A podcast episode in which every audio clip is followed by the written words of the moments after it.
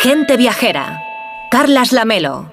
¿Qué tal? Muy buenos días. Bienvenidos a Gente Viajera. Hoy les mando la postal sonora desde un puente colgante. Estamos en la provincia de Málaga, entre las paredes que el agua y los movimientos de placas han ido formando durante siglos hasta convertir a este lugar en lo que se conoce como el desfiladero de los gaitanes.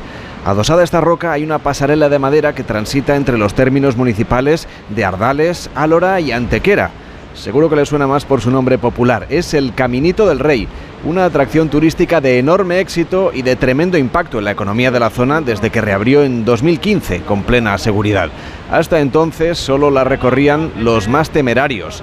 Algunos, por desgracia, llegaron a perder la vida en su aventura por lo, por lo que quedaba de la antigua pasarela que los operarios de la Sociedad Hidroeléctrica del Chorro utilizaban como una vía de paso que se construyó recién estrenado el siglo XX, gracias al trabajo del ingeniero Rafael Benjumea. Para proyectar la pasarela original, este arquitecto, este ingeniero, recurrió a los marineros, acostumbrados como estaban a estar colgados de los mástiles y del palo mayor. Eran auténticos expertos en los trabajos verticales y su destreza permitió que esta vía de paso se abriera camino entre la roca. El recorrido de hoy es bastante diferente, transita más de 3 kilómetros a más de 100 metros sobre el agua que corre bajo nuestros pies en este puente colgante que colmata la ruta frente a las vías del ferrocarril que usaron Frank Sinatra y Rafael Acarrá para rodar algunas escenas de la película El coronel von Ryan, aunque el director de la película situaba la historia en Italia y no en España.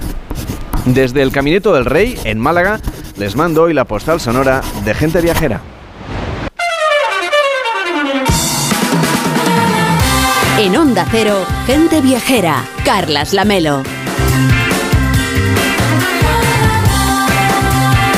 Viajera se emite en directo desde el Palacio de Congresos y Exposiciones de la Costa del Sol. Estamos en Torremolinos, origen del paraíso, embajador internacional de la principal industria de nuestro país que es el turismo, con el patrocinio de Turismo y Planificación Costa del Sol y la colaboración del Ayuntamiento de Torremolinos. Y con Víctor Herranz, ¿qué tal Víctor? ¿Cómo estás? Buenos días. Muy buenos días, Carles. ¿Ya has recuperado de esa excursioncita que hicimos ayer por el Caminito del Rey? Sí, la verdad que no fue tan difícil, pero fue preciosa, mucho más de lo que nos esperábamos y nos había hablado muy bien de ella. Bueno, es una muy buena excursión la que podemos hacer, como decíamos, y hemos de confesar que ayer por la tarde, a, nuestro regreso después del Caminito del Rey, pues lo que hicimos fue acercarnos al Museo del Videojuego y, a Víctor Herrán le perdimos a mitad de la visita. ¿Tienes algo que, que confesar? Pues mira, la verdad es que sí. Es que fuimos a ver el Museo del Videojuego y aparte, bueno, de las exposiciones, pues se puede jugar a los clásicos arcade de nuestra infancia. Y sinceramente, pues no me pude resistir y me fui a echar una partidita. ¿Y qué tal? Pues la verdad es que muy bien, porque pude reencontrarme conmigo mismo y además con una sonrisa. Contigo mismo no, contigo hace 20 años. Exactamente, con el mío más joven.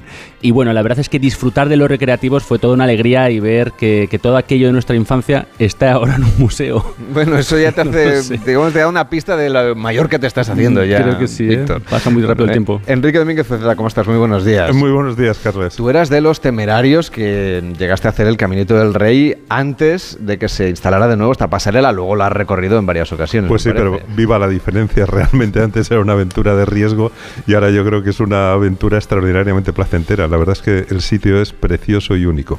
Bueno, pues estamos, como decimos, recorriendo estos lugares de, la Costa del Sol. Es un gusto estar aquí. En ocasiones las playas de Torremolinos tienen eh, pues que, que vérselas con, con, los montes de Torremolinos, un macizo de roca caliza dividido en tres zonas de poniente a levante. Tenemos ahí los cerros del viento, la Sierra Llana, la Sierra del Cañuelo.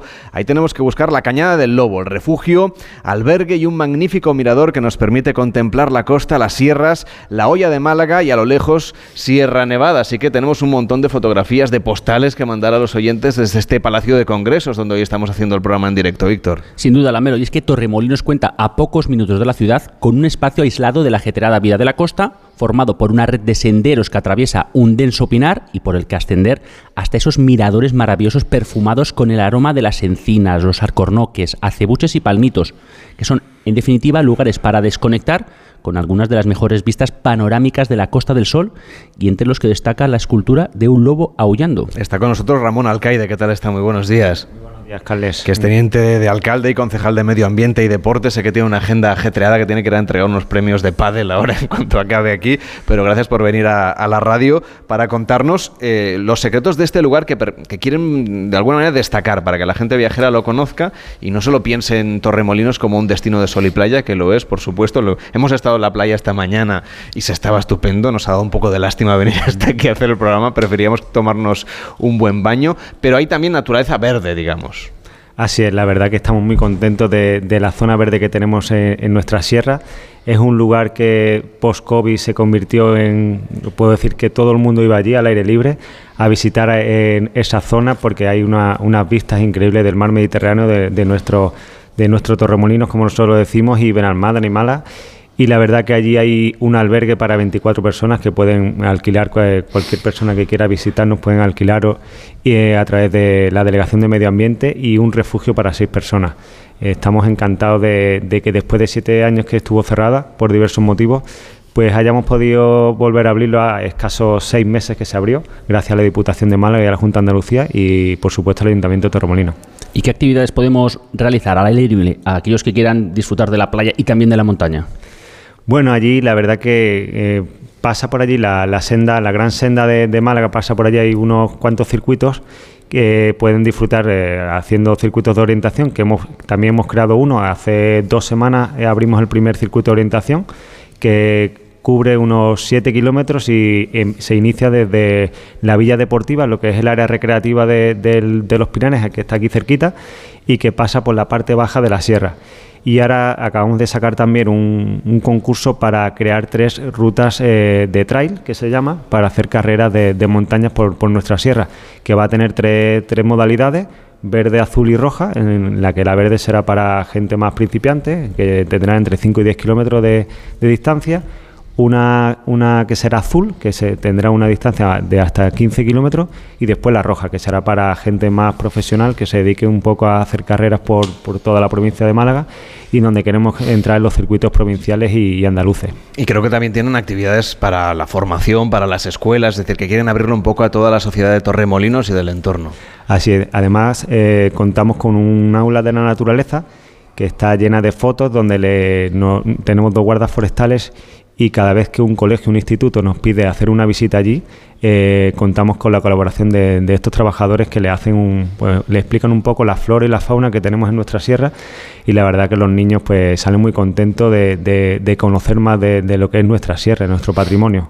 A ti, Enrique, que te gusta cogerte tu coche, e irte por ahí a conocer España, bueno, conocer el mundo también, pero vamos a quedarnos aquí en España, tienes una ocasión también para disfrutar de la parte más marítima, ¿no? Muy conocida de Torremolinos y luego acercarte a esta, esta zona de la sierra. Bueno, yo creo que es que el gran desconocido y la gran maravilla que guarda Málaga no es la costa, es el interior donde realmente se conserva un poco además la forma de vida, la arquitectura popular y tradicional y, y desde luego unos paisajes absolutamente impresionantes. Y además no nos podemos olvidar de que precisamente toda esa cadena montañosa que separa un poco el norte de Andalucía de la costa es lo que le da el microclima a la costa de Málaga tan, tan maravilloso y la verdad es que son paisajes espectaculares. Señor alcalde, si queremos aprovechar esa infraestructura del albergue, ¿cómo tenemos que hacer la reserva? Porque creo que la gente que esté por aquí en Torremolinos va a tener además algunas ventajas, como es lógico.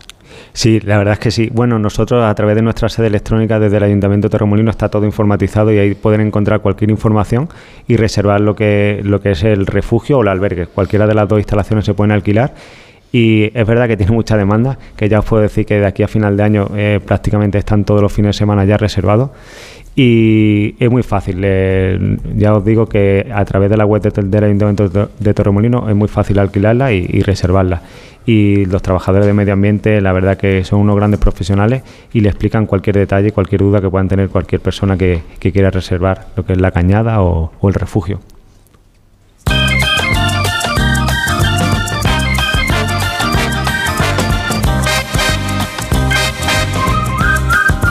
Hemos saludado a Enrique Domínguez Uceta, que es un buen conocedor, como decíamos, de esa Costa del Sol que hoy nos acoge, y a quien le pedimos que nos haga algunas recomendaciones y que nos hable del patrimonio malagueño, que es mucho más interesante de lo que a veces nos pensamos. Lo que decías tú antes respecto de la, de la costa y el interior, pues sobre eso también hay que hablar, claro. Pues sí, hay muchísimo que ver en la Costa del Sol, que siempre está maravillosa, pero a partir de ahora, en otoño, yo creo que está todavía mejor para viajar, para conocer a fondo un territorio que, aunque parezca un poco extraño decirlo, es relativamente poco conocido.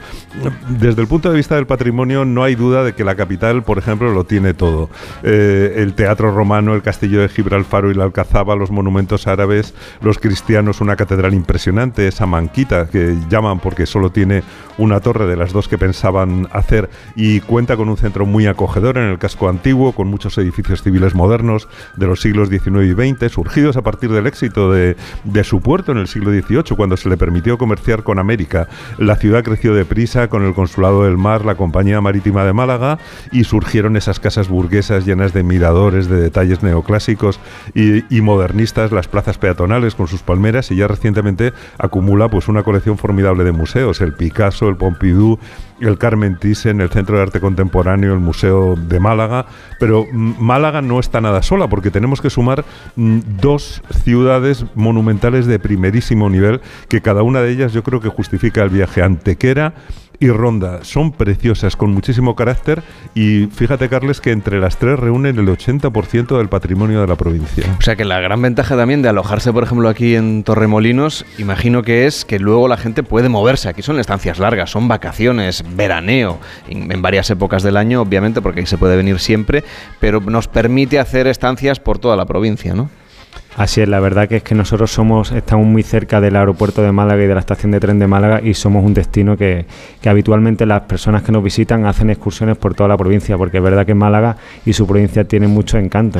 Como bien ha dicho el compañero Rondi Antequera, entre ellas tienen una cultura y un patrimonio espectacular y no cabe ninguna duda de que todos los que nos visitan a Torremolinos también hacen esas pequeñas excursiones a, a conocer más sitios de la provincia. Bueno, y es que Antequera y Ronda son dos joyas muy diferentes entre sí, Enrique, y a las que se llega muy fácilmente desde Torremolinos o desde cualquier otro punto de la Costa del Sol. Pues sí, sí, no. Realmente sería un pecado que alguien que viniera aquí no hiciera esas excursiones y no descubriera pues eh, eso, esos lugares. Eh, Antequera tiene una alcazaba musulmana impresionante, enorme. Tiene el paisaje además dominado por la Peña de los Enamorados, que es una esas montañas mágicas que en la antigüedad tomaban un protagonismo religioso y que además es lo que se ve directamente desde los dólmenes de Antequera que ahora ya son patrimonio de la humanidad. Esos enterramientos con espacios interiores del neolítico en los que se puede entrar y vale la pena hacerlo porque el dolmen de Menga es el de mayor tamaño de toda Europa y además de la propia ciudad de Antequera con su colegiata, sus iglesias barrocas, hay que acercarse al Torcal que es otra maravilla natural, es ideal para hacer senderismo caminando entre formaciones rocosas caprichosas y muy bonitas. Además, ya tiene Antequera estación de AVE, así que no puede ser más fácil llegar. Y el otro lugar muy recomendable es Ronda. Yo diría que es imprescindible porque yo creo que no hay nada en el mundo como Ronda. Toda la ciudad se asoma al borde de un acantilado que es un gran balcón sobre el paisaje. El acantilado mm, y la ciudad están partidas en dos por el estrecho tajo del río Guadalibín, que tiene 100 metros de profundidad. Y Ronda tiene murallas, tiene una de las plazas de toros más elegantes del mundo, si no la más elegante. Baños árabes, palacios, iglesias, una personalidad potentísima y por supuesto tiene ese puente impresionante que salta el Tajo, el puente 9, en el que dicen que murió su constructor, José Martín de Adlehuela, eh, que fue un arquitecto estupendo, por cierto, nacido en Teruel y que hizo muchísimo por Málaga, porque fue el primero que llevó el agua a la ciudad, trabajó en Ronda, trabajó en, Antequera y está bastante olvidado, aunque me parece que no murió saltando desde el puente como cuenta la leyenda, eso yo creo que es un, es un fake. Pero bueno, aparte de estas dos ciudades de interior, también las costas tiene muchísimo que ver. Bueno, hay pueblos muy bonitos en la costa, claro que sí, también Marbella, aunque no es el único lugar de interés, claro que no. Bueno, no es el único, al contrario, hay que destacar que toda esta costa tiene una base de arquitectura popular valiosísima que las urbanizaciones han imitado y han parodiado a veces, pero que aún se pueden encontrar en la propia costa. Pero sobre todo, en cuanto te separas un poquito de la costa y te encaramas hacia el interior, eh, la verdad es que los paisajes, como decíamos antes, son preciosos. Y Marbella hay que decir que es mucho más bonito de lo que cree quien no la conoce todavía, sobre todo ese casco antiguo histórico que es un pueblo andaluz de calles estrechas y fachadas encaladas con iglesias y capillas que se abren en placitas pequeñas y llenas de encanto que parecen un escenario de, de cuento. Además está impecable y espectacular las fachadas encaladas y no es que tengan macetas con flores en las fachadas, en Marbella es que tienen bugambillas que parecen árboles, eh, con troncos más anchos que un puño. Las flores saltan sobre las tapias de los jardines, sobre las calles, las palmeras la verdad es que crecen rectas, solamente superadas por las torres de las iglesias que tienen esos tejadillos cerámicos de colores y todo eso junto pues es una belleza. En el casco antiguo además hay un buen tramo de la muralla árabe con piedras de, de la Marbella romana que está debajo de la que podemos ver y la que podemos pasear y como curiosidad hay que decir que la iglesia del Cristo del Buen Amor se levantó sobre una antigua mezquita y está orientada a la Meca y la ciudad además conserva varios palacios renacentistas. Y también es muy bonita la plaza del ayuntamiento y el templo donde se casó Lolita y su madre dijo aquello de si me queréis irse. La semana pasada le hacíamos un homenaje aquí en Gente Viajera a Lola Flores. Pues sí, bueno, se casó en la iglesia de la Encarnación, que es un precioso templo donde se guarda la imagen de San Bernabé, el patrón de Marbella, que tiene una placita delante, como casi todos los templos de Marbella, con palmeras, con naranjos, con bugambillas. Y fíjate, me encanta la costumbre marbellí de dejar las iglesias cerradas con una reja y las puertas abiertas para que veas el interior, aunque no esté, aunque no esté vigilado o, o no puedas entrar. La verdad es que me parece una idea estupenda. Y bueno, Torremolinos también tiene su duende, aunque es mm, bastante reciente, a pesar de que se levantó en 1300 una torre árabe de vigilancia costera, aquí, que está en la calle de San Miguel, y había molinos de agua movidos por el agua que bajaba de la sierra. Eh, parece ser que a mediados del siglo XIX quedaban todavía 14 molinos y un batán aquí. Y bueno, pues de la torre y de los molinos salió el nombre de Torre Molinos. El pueblo es muy joven, es del siglo XIX, un pueblo de pescadores y agricultores, tranquilo, reposado, hasta que en los años 60 pues explotó de repente como sitio turístico gracias a un lugar pionero, que había un fuerte de defensa en Montemar eh, del siglo XVIII, luego lo compró un británico, se hizo un palacete con jardines, luego lo convirtió en residencia para extranjeros y fue realmente el primero Así, luego ya vinieron el resto de hoteles, el Parador Montemar en 1933, el Hotel La Roca en 1942, el Pez Espada en 1959, e incluso aquí cuentan con que fue visitado Torremolinos por Dalí, acompañado por, por Gala. Eh, vinieron a ver a los poetas vanguardistas de Málaga, de la revista Litoral, y ahora en la playa pues hay un monumento a Gala, la musa de Dalí, que está allí tomando el sol en bronce. Además, señor alcalde, están ustedes en, en un fin de semana muy importante de celebraciones, ¿verdad? Así es, mañana iniciamos lo que es nuestra preferia que es con nuestra romería y es uno de los, días más importantes del año donde todos los vecinos de Torremolinos sacan su, sus carretas eh, se enganaran con, con, sus trajes de flamenca y, y, la verdad que es muy bonito ver eh, Torremolinos cómo, cómo disfruta de, de, esas, de esas tradiciones, de ese flamenco, de esos bailes y tenemos mucha ganas de que llegue ese día mañana y, y verán, verán, ustedes cómo, cómo está Torremolinos de bonito. Es una pena, Enrique, que nos lo vamos a perder en esta ocasión. no sé, a lo mejor nos podíamos plantear quedarnos. Pues no estaría mal, no estaría mal. Pues de hecho, los hoteles en, aquí en estos rincones de la Costa del Sol, aquí en Torremolinos, no solamente forman parte del paisaje, es que forman parte ya del patrimonio patrimonio del moderno y también del pasado. Son muy interesantes. Algunas son propuestas arquitectónicas muy singulares. Bueno, pues sí, la provincia de Málaga tiene un enorme patrimonio histórico con cerca de 800 bienes declarados de interés cultural, con edificios, con zonas arqueológicas, eh, jardines históricos, museos. Eh, en todos sitios hay salas de exposiciones, hay mucho trabajo de los artistas, eh, pero, en, pero en esta lista que estamos diciendo, efectivamente hay un hotel eh, entre los bienes de interés cultural y es precisamente el Hotel Pez Espada de Torremolinos, un hotel de cinco estrellas estrellas, construido por los arquitectos Manuel Muñoz Monasterio y Juan Jauregui Briales en 1959, como dije antes, y visitado por todas las leyendas de la política, la cultura y el cine de la segunda mitad del siglo XX. Y también son un patrimonio formidable, pues los 23 hoteles de cinco estrellas que hay en Málaga. Realmente es una de las costas más bellas del mundo y con hoteles y edificios seguramente más hermosos. Pero, pero fíjate, yo aún propondría no perderse el viaje eh, hacia el sur por la costa, más allá de Torremolinos y de Marbella, eh, por San Pedro de Alcántara, Estepona, y allí recomendaría entrar un poco hacia el interior para visitar Casares, que es un sitio precioso. Bueno, que ya está al final de la Costa del Sol malagueña, ¿no? Ya muy cerca de la provincia de Cádiz. Bueno, está en el límite, en el territorio que llaman de la frontera entre Cádiz y Málaga. Y, y, fíjate, Casares quizás sea el más espectacular conjunto urbano de la provincia entre los pueblos que están encaramados en una peña. Eh, conviene dejar el coche a la entrada del pueblo, subir a pie hasta el castillo, descubrir que su patio está convertido en un privilegiado cementerio, privilegiado por las vistas, claro, asomarse al paisaje desde esos miradores y luego pues bajar a la plaza para tomar el aperitivo, contemplando desde sus balcones el ajetreo matinal del pueblo. Parece que todo el mundo pasa por la plaza para ir a cualquier sitio y yo recomiendo ir desde Casares a Ronda por el interior, viendo esos pueblos blancos que hay en lo alto de las montañas que parecen ropa blanca tendida a secar al sol eh, hay alcornoques, hay olivos, hay una completa sinfonía vegetal que cubre las montañas de este rincón del sur y entre los pueblos que parecen haber buscado esas alturas destacaría Gaucín con un castillo desafiante moro llamado del Águila y por cierto en Gaucín hay un excelente restaurante que se llama Platero and Company con una terraza alucinante y una cocina espléndida. Eh, eh, Algotocín también queda junto a la carretera con una preciosa iglesia. Benadalid es otro pueblo importante en esa ruta y quizá la población más interesante de este camino a Ronda sea Benalauría, donde mantienen abierto un precioso museo etnográfico centrado en el aceite y, bueno, yo creo que este recorrido seguramente guarda, es el que mejor guarda las esencias del lugar, un lugar que apenas cambiado por el turismo eh, y, la verdad es que esa zona de montañas con bosques tan cercana al mar, en el sur de la, de la provincia de Málaga y muy cerca de la costa, seguramente es un sitio que nadie lamentará descubrir siguiendo nuestras indicaciones.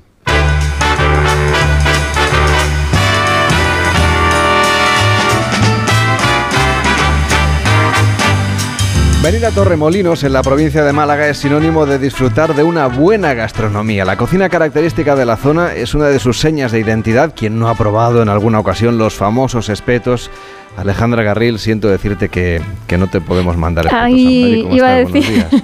buenos días, iba a decir, bueno, si me mandáis alguno a lo mejor llega bien, pero claro, es mejor tomarlos allí, imagino.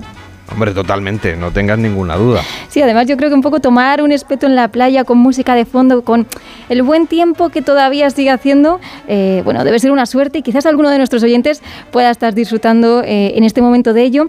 Aunque, como decías, la gastronomía en Málaga es tan variada que yo creo que necesitaríamos más de una visita por ahí para, para probar todos sus platos. Y es que la situación geográfica de la Costa del Sol yo creo que favorece que todo se cocine con un producto de primera calidad, porque las lonjas, los puertos son el centro y el secreto del sabor tan rico que luego llegamos a probar aunque claro, esto también es gracias a la labor de los profesionales de la cocina en la provincia y en concreto en Torremolinos, donde el espeto imagino que no puede faltar en vuestra visita y es curioso porque lo tenemos tan presente que quizás no sepamos que se elaboró por primera vez a finales del siglo XIX en el barrio de El Palo en Málaga y que incluso el rey Alfonso XII fue uno de los primeros en probar este manjar con el que cuenta la gastronomía malagueña.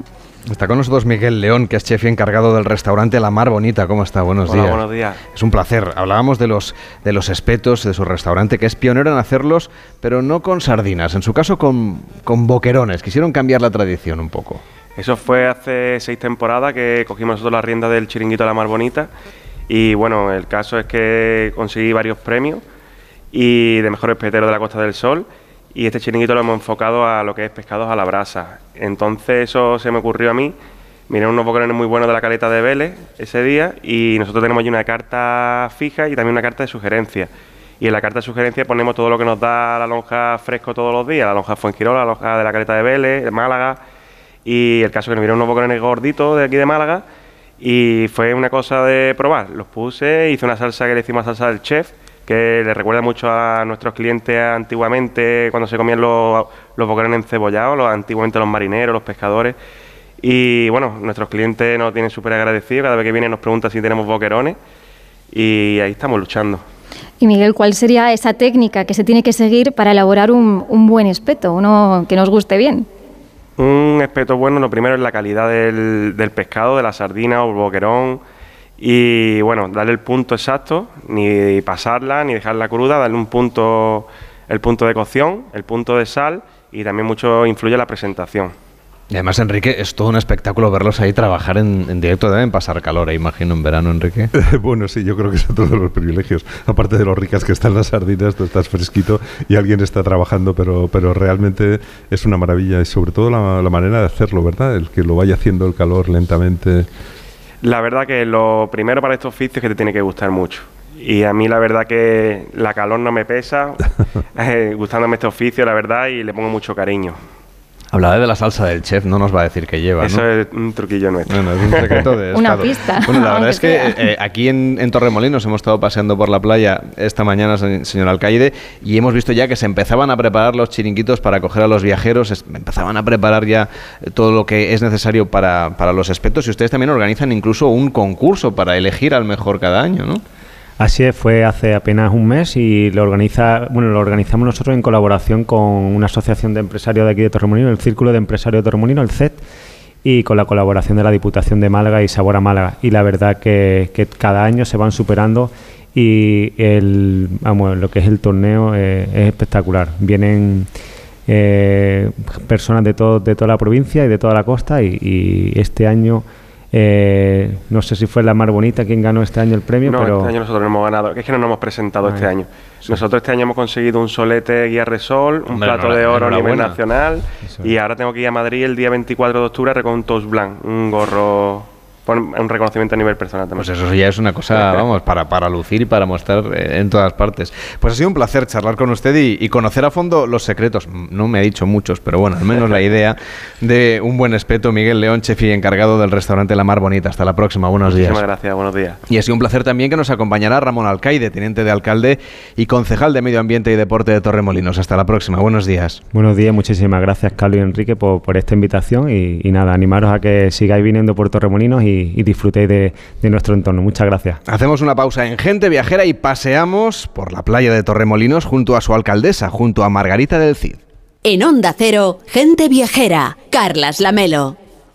Con ganas de perderte por España un fin de semana, volar a destinos europeos como París o Islandia, o vivir un puente de diciembre diferente en India, Laponia o Nueva York. Escápate y recarga.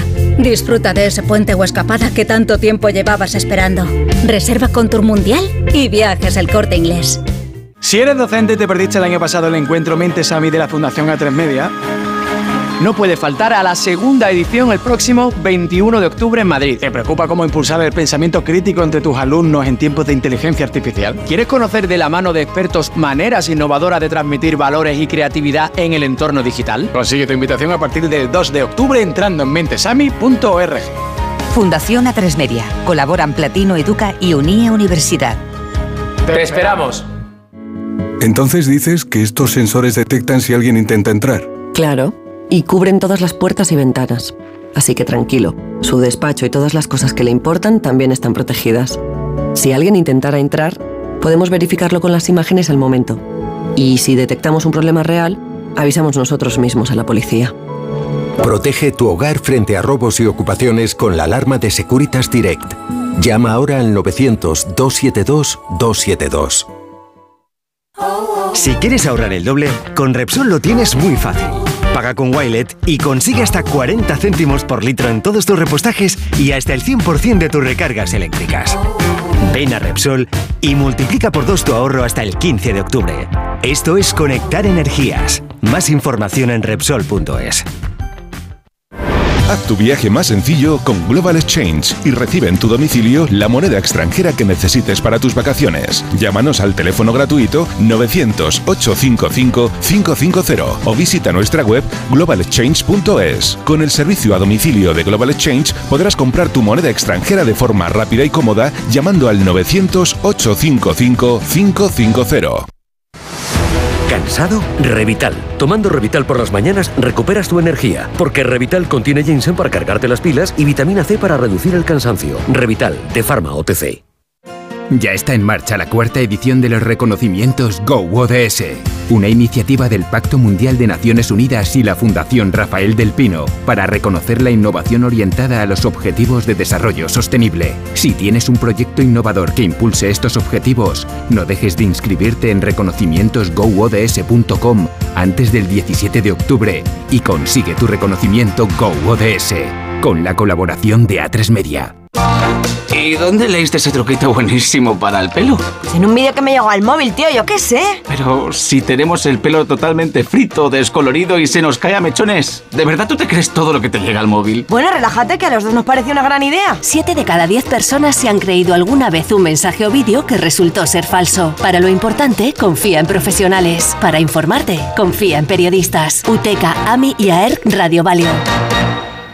Gente Viajera, el programa de viajes de Onda Sí, sí, sí. Cero Ahora con Carlas Lamelo. Hoy en Gente Viajera estamos pasando por que Torremolinos. sí. Cuando me Dicen que es el origen del paraíso y la verdad es que tal y como está la playa ahora mismo, no es más que para pensarse en pasar aquí una larga temporada y disfrutar del verano. Un verano que, por cierto, ha sido de récord. Nos acompaña Margarita Cid, que es la alcaldesa de Torremolinos y que, claro, como buena alcaldesa, pues va saludando a todo el mundo. ¿Qué tal? Buenos días. Hola, buenos días, ¿qué tal? Pues aquí disfrutando de, como muchos torremolinenses, de los paseos que, que puede darse por nuestro maravilloso paseo marítimo. Bueno, es que estamos aquí al ladito de la arena y ya en el día que empieza además el otoño oficialmente y aquí casi diríamos que estamos en verano. Pues prácticamente sí, aunque se nota un poquito el fresquito este maravilloso de septiembre. Eh, he, he oído que hoy vamos a alcanzar prácticamente los 30 grados, pero desde luego la mañana empieza con ganas de, de pasear y si quieres pasear hace una temperatura absolutamente ideal. Déjame que le diga que este fresquito también se agradece muchísimo, ¿eh? que hace mucho más confortable el paseo. Pues sí, se agradece mucho. Hemos tenido un verano caluroso, caluroso, pero septiembre nos ha traído un tiempo desde luego espectacular. Y bueno, pues conseguir, yo creo que la tónica de otros años, septiembre y octubre, serán meses maravillosos en Torremolinos por el clima. Hemos dicho que este mes de, bueno, todos estos meses de verano, todo este verano ha sido una temporada especialmente buena para Torremolinos. ¿Qué balance hace la alcaldesa? Bueno, ha sido una temporada récord, récord en pernoctaciones, récord en visitas, con, eh, eh, bueno, pues con además con una normalidad en los servicios que para un municipio turístico eso es importantísimo, muchísimas actividades eh, y, y, bueno, que tienen para nosotros el culmen siempre en septiembre, es un mes especial, muy especial para Torremolinos, celebramos el día de nuestra autonomía, celebramos la feria y celebramos un verano en que hemos tenido un récord en las cifras de empleo, eh, ocho puntos por encima del año pasado. Eh, ya el año pasado superamos 2019, con lo cual eh, que estemos ocho puntos por encima de 2022, imagínate lo importante que supone para la economía de un municipio que la única industria que tiene es la turística. Nosotros sufrimos muchísimo durante el COVID porque nuestro, nuestro visitante que es mayoritariamente extranjero, eh, debido a la falta de movilidad internacional, no podía eh, bueno, venir y eh, es verdad que muchísimos franceses, belgas venían en coche, pero, pero no es el turismo que Torremolinos está eh, acostumbrado. Tenemos prácticamente 50.000 plazas, 29.000 de ellas son hoteleras, con lo cual imagínate lo importante que es para nosotros, para el empleo de las familias de Torremolinos, que esto funcione. Claro, es una ocupación del 95% en verano, que son muy pocos destinos, lo pueden decir, incluso los más consolidados. Es evidente que Torremolinos se relaciona con el sol y la playa. Estamos aquí a pie de playa, hace un sol hoy estupendo en el primer día de otoño, pero también es un destino que quiere reinventarse y adaptarse a las nuevas necesidades de los viajeros, que es lo que está transformando Torremolinos últimamente para abrirse a nuevos tipos de experiencias. Bueno, Torremolinos yo creo que íntegramente, ¿no? Por un lado, eh, el sector privado, que, con el que trabajamos de forma conjunta de cara eh, a nuestras estrategias, a nuestra promoción, han eh, podido hacer invertir de nuevo en Torremolinos, además con una inversión récord. El otro día presentábamos con la delegada de la Junta de Andalucía el resultado de la aprobación del decreto eh, hotelero del COVID por parte de la Junta de Andalucía que ha permitido aumentar la edificabilidad, que ha permitido también subir de categoría los hoteles y Torremolinos evidentemente ha sido uno de los municipios más beneficiados como no podía ser de otra forma. Pero es que además Torremolinos en esta legislatura quiere abanderar la regeneración urbana. Eh, criterios de sostenibilidad, de eficacia, también de embellecimiento de nuestro centro urbano y de nuestro paseo marítimo, eh, creemos que son la clave para un nuevo Torremolinos, para que el paraíso esté permanentemente reinventándose como deben hacer todos los destinos turísticos consolidados como el nuestro.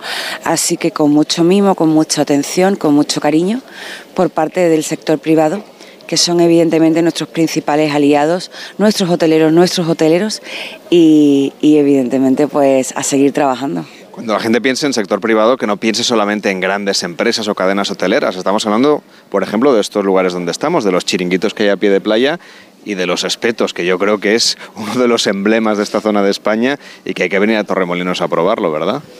Yo cuando hablo del sector privado hablo de, todos los empresarios que levantan la persiana a diario en Torremolinos, el que tiene una panadería, el que tiene un pequeño supermercado, el que tiene evidentemente una explotación de hamacas, pero todos ellos contribuyen de una forma eh, absolutamente prodigiosa, creando empleos, son casi todos eh, micropymes, o, eh, empresas de pequeño tamaño, que bueno, que afortunadamente además, gracias a la desestacionalización, eh, dan empleo durante todo el año. Con lo cual imagínate qué importante es para eso, para un municipio de apenas 69.000 habitantes, que hay veces que tenemos picos de población de más de 300.000.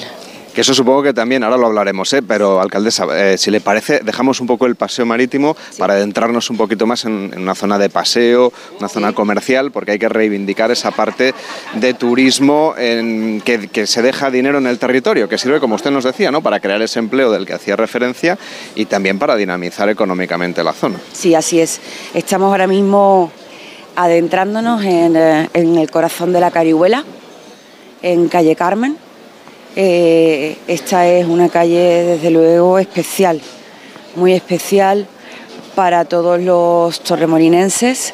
Desde aquí sale la, la procesión de la Virgen del Carmen, porque aquí está la Virgen del Carmen de la Carihuela, una fiesta de interés político, eh, de interés turístico autonómico que se declaró así el año pasado por el gobierno andaluz, que cada año pues concentra buenos días, que concentra... Bueno, Tiene que hacer a la alcaldesa, usted siga saludando, no se preocupe. Eh, y también, bueno, pues es el corazón de, de eh, el turismo holandés, de muchísimos turistas que todos los años vienen. Aquí hay supermercados, apartamentos y muchísimos comercios que hablan en holandés prácticamente y chapurrean un poquito en español y que tenemos pues eh, muchos visitantes de hasta tercera generación que, que, están viniendo aquí desde el origen de lo que el turismo es turismo. ¿no? Claro, es que el turismo en España se puede hacer una revisión historiográfica solamente visitando Torremolinos. Hacía usted referencia a cómo se multiplica en determinados momentos del año la población aquí. Y no sé si a usted le pasa como a otros ayuntamientos que le hace falta pues, más médicos, más servicios de seguridad, que en general el resto de administraciones se impliquen un poco, porque no es lo mismo gestionar un municipio con sus habitantes naturales que cuando estos se multiplican porque vienen aquí viajeros de todo el mundo. Bueno, pues eh, evidentemente los servicios no están dimensionados para la población que recibimos, aunque afortunadamente sí que es cierto que bueno, la mayoría de, los que nos visitan, eh, Málaga es verdad que es la provincia andaluza con menos eh, plazas hospitalarias, pero también tenemos un montón de, establecimientos privados y los turistas suelen además venir con un seguro. No obstante, y afortunadamente estamos cerca de Málaga, con lo cual servicios hospitalarios tenemos de primera calidad a solo 13 kilómetros y está próximo a licitarse el tercer centro de salud de, Torremolinos que eh, bueno, pues acomodará evidentemente eh, las necesidades de instalaciones a, a, la población real que tenemos, que es muy importante para nosotros. Y, bueno, sí que es verdad que sostenemos muchísimos gastos de policía, de bomberos, evidentemente, servicios que hay que mantener que están muy por encima de la población que tenemos censada y que afortunadamente tampoco desciende eh, eh, en los meses de, de invierno, porque yo creo que Torremolinos es de los municipios que puede decir que, que no es un, territorio que tiene solo turismo de verano. Eh, evidentemente el, los, eh, el, turismo de congresos, eh, la cercanía a Málaga, nuestra gran planta hotelera hacen que estemos, que no bajemos del 70% en prácticamente ninguna época del año y que los hoteles no cierren. Eso evidentemente es importantísimo para nosotros y por lo cual el, el ayuntamiento es cierto que tiene un esfuerzo especial en el mantenimiento de sus servicios, que ya no es como en otros destinos de junio a septiembre, que es durante todo el año todo el año se puede venir a pasear por esta calle en la que estamos, un paseo muy agradable que estamos haciendo en Gente Viajera con la alcaldesa de Torremolinos, con Margarita del Cid. Muchísimas gracias por estar con nosotros y por este paseo tan agradable. Le dejo que siga saludando a sus vecinos. Buenos días. Muchísimas gracias. A ello voy. Estamos además en plena efervescencia de la feria, que mañana empieza nuestra romería, así que estamos todos un poquito más nerviosos de lo normal. Voy a hablar con ellos. Que vaya muy bien. Gracias. Carlas Lamelo, gente viajera. temporada de gente viajera nos volvemos a subir a bordo de un avión de Iberia. Pero el lugar al que vamos es realmente mágico. Ya sé que todos los destinos tienen siempre encanto, pero el atractivo de este lugar es verdaderamente único. Y les voy a explicar por qué. A estas alturas del año, la lista de niños buenos ya se está imprimiendo. Santa Claus lleva tiempo repasando cada detalle para una de las noches más mágicas del año, la que precede a la Navidad. En el corazón de la fría Laponia finlandesa se encuentra una ciudad que parece sacada de un cuento de hadas, si no es un tópico. Vamos camino de Rovaniemi, donde está la casa de Papá Noel, destino imprescindible para las familias en el último mes del año y además alargando temporada hasta febrero de 2024. En cuanto empiecen a caer los primeros copos de nieve sobre las cabañas y las callejuelas que hay en estas coordenadas, la cuenta atrás ya estará más que activada y los elfos estarán trabajando a pleno rendimiento para que todo esté en perfecto estado de revista el día que nos comamos los turrones y dejamos un calcetín en el salón esperando que se llene de regalos.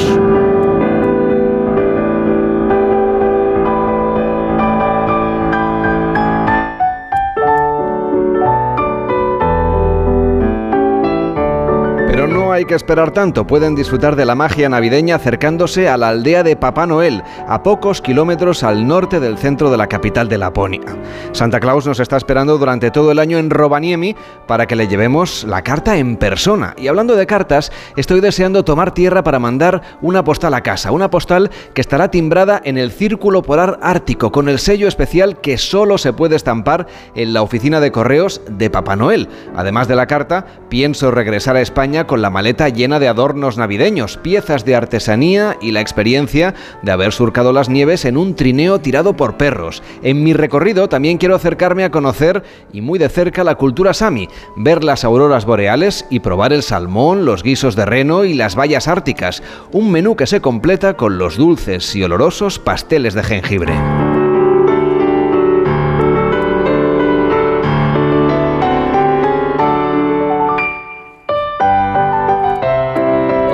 Cruzar el círculo polar ártico, semejante experiencia debe ser documentada, obteniendo el certificado que acredita mi geográfica hazaña. En el extremo nororiental de Finlandia, el Parque Nacional de Ulanka marca la frontera con Rusia, siguiendo la ruta del Círculo del Oso, que discurre junto al río a lo largo de 82 kilómetros desde Saya, el lugar preciso donde pasa la línea del Círculo Polar. Para reponer fuerzas, nada mejor que tomar una sauna, el lugar de encuentro social de los finlandeses. Vengo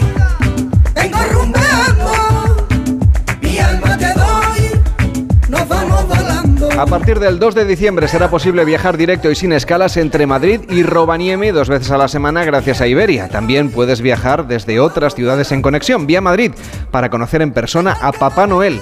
Recuerda que puedes adquirir por adelantado la comida que quieres disfrutar a bordo hasta 8 horas antes de tu vuelo si sales de Madrid o 24 horas antes si sales desde cualquier otro aeropuerto. Lasaña, poques, sándwiches, hamburguesas, hasta una tarta de cumpleaños. Los billetes a Laponia ya están disponibles. Encontrarás toda la información en iberia.com y en la aplicación de Iberia.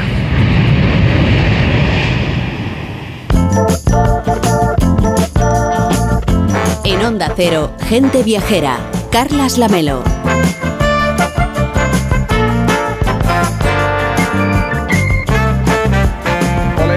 ¿Cómo estás? Buenos días. Pues un poco nerviosa porque no he escrito la carta a Papá Noel y claro... Todavía, todavía tienes tiempo, que los vuelos de Iberia no salen hasta el 2 de diciembre. El Qué susto, Lamelo, por Dios. Tienes tiempo, por Dios. tienes tiempo. Oye, eh, me acuerdo cuando me contaste aquí en el programa cómo era el recorrido del Caminito del Rey que yo te dije, hombre, tendríamos que recorrerlo juntos. Es que ahí fin- has ganado un montón de puntos ¿Ah, y has demostrado Gracias, que eres un hombre de palabra. Sí, porque dijiste que no, yo tengo vértigo, tal, bla, eh, pero, y es verdad pero, que lo tengo y he de pero decir voy a que ir. no da vértigo, quizá a lo mejor el último tramo, pero en realidad no da vértigo. Pablo Mérida me mira así de encima de sus gafas. ¿Qué tal, Pablo? Buenos días. Hola, buenos días. Que fue el que más sufrió de todos porque él sí que tiene vértigo. Pero también Es- fue un campeón, ¿eh, sí, Pablo? eh, Iba eh, derechito, A ver, derechito. es muy chulo, pero es, es duri- Es impresionante para los que no nos gustan así las cosas muy altas. Solo para los que no tienen mucho, mucho A ti la vértigo. próxima vez te dejamos tomando el sol en Torremolinos. Mejor. que seguro que lo Comiendo espetos. Exactamente. Bueno, ya te veo con las zapatillas preparadas porque nos llevas de ruta. ¿A dónde vamos? Pues mira, nos vamos a un sitio, a una de las zonas que a mí más me gustan de Málaga y creo que es una de las más desconocidas para los viajeros. Así que yo recomiendo que vayan corriendo, mm, que se preparen los oyentes para apuntar las coordenadas que vamos a dar hoy, porque te aseguro, la Melo, que les va a encantar.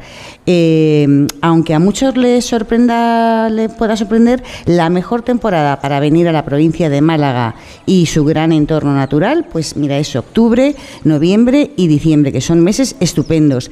Pero sobre todo enero, que según los malagueños de Pro, como ayer me dijo el director de Patrimonio Natural, exdirector de Patrimonio Natural de Ardales, eh, que, está que ha venido a visitarnos, a Pedro Cantalejo, el mes de enero es un mes estupendo porque dicen que es el mes de las calmas. Así que hoy nos vamos al paraje natural, nos vamos de paraje natural en paraje natural, que es el leitmotiv del corredor verde del Guadalhorce, que unirá a través de un sendero para caminantes y ciclistas el parque natural de la desembocadura del Guadalhorce, aquí, bueno, en- aquí al ladito en la ciudad de Málaga, con el Parque Natural del Desfiladero de los Gaitanes, donde estuvimos ayer. Eh, cuando esté acabado, este corredor verde del Guadalhorce tendrá un trazado de 54 kilómetros que recorrerán los municipios de lo que se conoce como la comarca de La Hoya.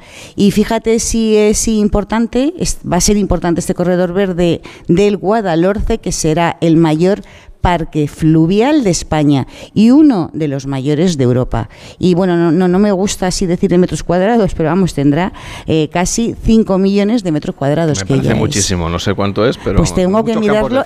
te- tengo, mira, tengo que mirar. La conversión. Para la próxima lo contamos. Bueno, ¿y por dónde pasa este corredor verde del Guadalhorce? ¿Qué localidades va a transitar? Pues mira, en total ocho. Las que están más al norte, que ya vimos ayer, son Ardales y Álora. En la parte central de la cuenca atravesará Pizarra, Coín y Alaurín el Grande. Y en su tramo final recorrerá Alaurín de la Torre, Cártama y la propia Málaga. Este corredor unirá los ecosistemas de montaña y cañones fluviales, que son una maravilla, con los remansos de- del delta del Guadalhorce, que está en plena bahía de Málaga. Y bueno, es donde, donde termina, ¿no? Eh, a la gente le va a gustar mucho porque la zona central tiene un ecosistema pues con mm, muy de huerta, ¿no? Tiene grandes campos de, frutos y sobre todo de cítricos y de tomates. Es lo que se conoce como la comarca de La Hoya. Y te aseguro que de los cítricos tiene unas naranjas que son espectaculares y unos tomates que, bueno, uno de los más ricos del mundo y doy buena fe de ello. Así que bueno, va a recorrer eh, unos pueblos preciosos, una zona de pueblos blancos que tiene mucho encanto y sobre todo, y muy importante y muy a poner en valor, con una gastronomía riquísima como la que probamos ayer. Se podrá hacer en un par de días o tres si vas caminando, o sea, puedes ir parando, haces 20 kilómetros, 15 y duermes por la zona y terminar hasta llegar a Málaga o en bicicleta pues será un par de días. Y muy interesante es que puedes coger el tren en Málaga, subir hasta Álora y desde ahí hacer ya la vuelta hacia, hacia Málaga. Bueno, y en Ardales, donde estuvimos ayer, ahí nos quedan pendientes, por ejemplo, las ruinas de Bobastro y sobre Mm. todo la cueva de Ardales, que me has dicho que es un sitio maravilloso. Pues mira, sí, ah, yo la verdad es que tuve el privilegio de que me lo enseñase su conservador, así que los oyentes tienen que apuntar eh, en su visita la Cueva de Ardales como imprescindible, porque es uno de los mejores lugares para ver arte rupestre paleolítico de toda Europa. Eh, bueno, tiene representaciones de animales, de figuras humanas de huellas de manos y es muy curioso porque fue descubierta en 1821 cuando un terremoto abrió la entrada de esta cueva que estuvo sellada desde hace 3.500 años. Así que para los amantes de estos temas es el mejor lugar de toda Europa para ver arte rupestre del Paleolítico. Venga, y volviendo al Corredor Verde de Guadalhorce, ¿se puede realizar ya algún tramo? Porque es un proyecto así como a medio plazo. Eh, yo creo que en un par de años, antes de un par de años, se será terminado, sí. En Álora ya está inaugurada una parte del Corredor Verde eh, con una pasarela peatonal de madera sobre el río que tiene como unos 90 metros. Y hace nada, hace menos de un, un par de meses, a finales de primavera, se, se estrenó en Coín un sendero fluvial con un recorrido de casi 13 kilómetros, eh, que une Coín con, con Cártama. Eh, con un puente de 27 metros sobre el río Cuevas. Y en Pizarra, que es otra de las localidades, acaban de comenzar las obras para, para incorporar este sendero verde. Eh, que tendrá varios miradores sobre el Valle del Guadalhorce. Y, por supuesto, los tramos de entrada, eh, el tramo de recorrido y las salidas del paraje natural de la desembocadura del Guadalhorce. Eh, del, desfiladero de los gaitanes que también está ya metido. Fíjate es importante que en total se prevé que van a invertir, la Diputación va a invertir casi 156 millones de euros. Y algo muy importante, tendrá un vertido cero de aguas residuales, con lo que bueno se va a regenerar todo el entorno. Y de hecho ya hay muchos sitios donde ya crece la flora y donde ya hay avistamientos de patos, de garzas. Bueno, los miradores van a ser una maravilla, va a tener eh, pavimento de lamas de madera, a través con de jaras, de vamos, de piñedos, de, perdona, de lavandas, de bosques de pino y te chivo, no sé si nos estará escuchando, que el alma mater de todo esto es Carlos Baserot, que es el jefe del área y responsable de los proyectos de Caminito del Rey y Corredor Verde de la Diputación. Y bueno, yo me iría reservando unos días para recorrer la comarca del Valle, del río Guadalhorce, que está muy cerquita de Málaga, muy cerquita del Parque Nacional de la Sierra de las Nieves, muy cerquita del desfiladero de los Gaitanes, eh, de los, del conjunto de embalses del Chorro y de los montes de Málaga Lamelo. Por cierto que si nos siguen en Instagram, en arroba gente viajera OCR, allí va a poder ver, aparte del equipo, pues con las fotografías que nos hicimos y también algún vídeo, ¿eh? recorriendo este desfiladero de los gaitanes que nos acogió ayer por la tarde, que fue un gustazo. Danos algunas pinceladas, Irene, de ese paraje natural de la desembocadura del Guadalhorce. Pues mira, yo creo que es muy desconocido porque Málaga no solo es playa, como ya venimos hablando, y es que es verdad. Eh, empieza en el Paseo Marítimo de Antonio Banderas, eh, donde, eh, perdón, empieza donde, donde, acaba el paseo marítimo de Antonio Banderas y es un imprescindible de Málaga. Tiene una pasarela peatonal que es una de las más largas de Europa y bueno, es un sitio maravilloso para avistar pájaros. Desde estas pasarelas mmm, se ve perfectamente el complejo de lagunas que está sobre lo que antes fue eh, una enorme marisma y ahora se puede ver águilas pescadoras, martín pescador, flamenco rosa, grullas, la cigüeña negra. Bueno, es un santuario para las aves y tiene hasta cinco observatorios. O sea que hay que ir. Por cierto, Enrique, que ya que estamos en este lugar en el que nos encontramos, en este Palacio de Congresos, me acuerdo que cuando estuvimos aquí hace más o menos un año, hablamos de la importancia que tiene este edificio, que es seguramente eh, conocido solamente para aquellos que vienen a congresos y exposiciones. Bueno, es un, es un edificio precioso, amplísimo, eh, pero sobre todo a los arquitectos nos gusta porque es una especie de homenaje a la arquitectura de Alvara Alto, que con esta especie de disposición radial de auditorios de tamaño creciente, pues realmente eh, es una belleza. Está situado en un sitio privilegiado y yo creo que es una gozada, sobre todo por el espacio interior este enorme al que nos estamos asomando en este momento. Pues hoy Gente Viajera se emite en directo desde el Palacio de Congresos y Exposiciones de la Costa del Sol en Torremolinos, origen del paraíso, embajador internacional de la principal industria de nuestro país. Llegan las noticias y les seguimos contando más cosas aquí en Gente Viajera. La una de la tarde, 12 del mediodía en Canarias.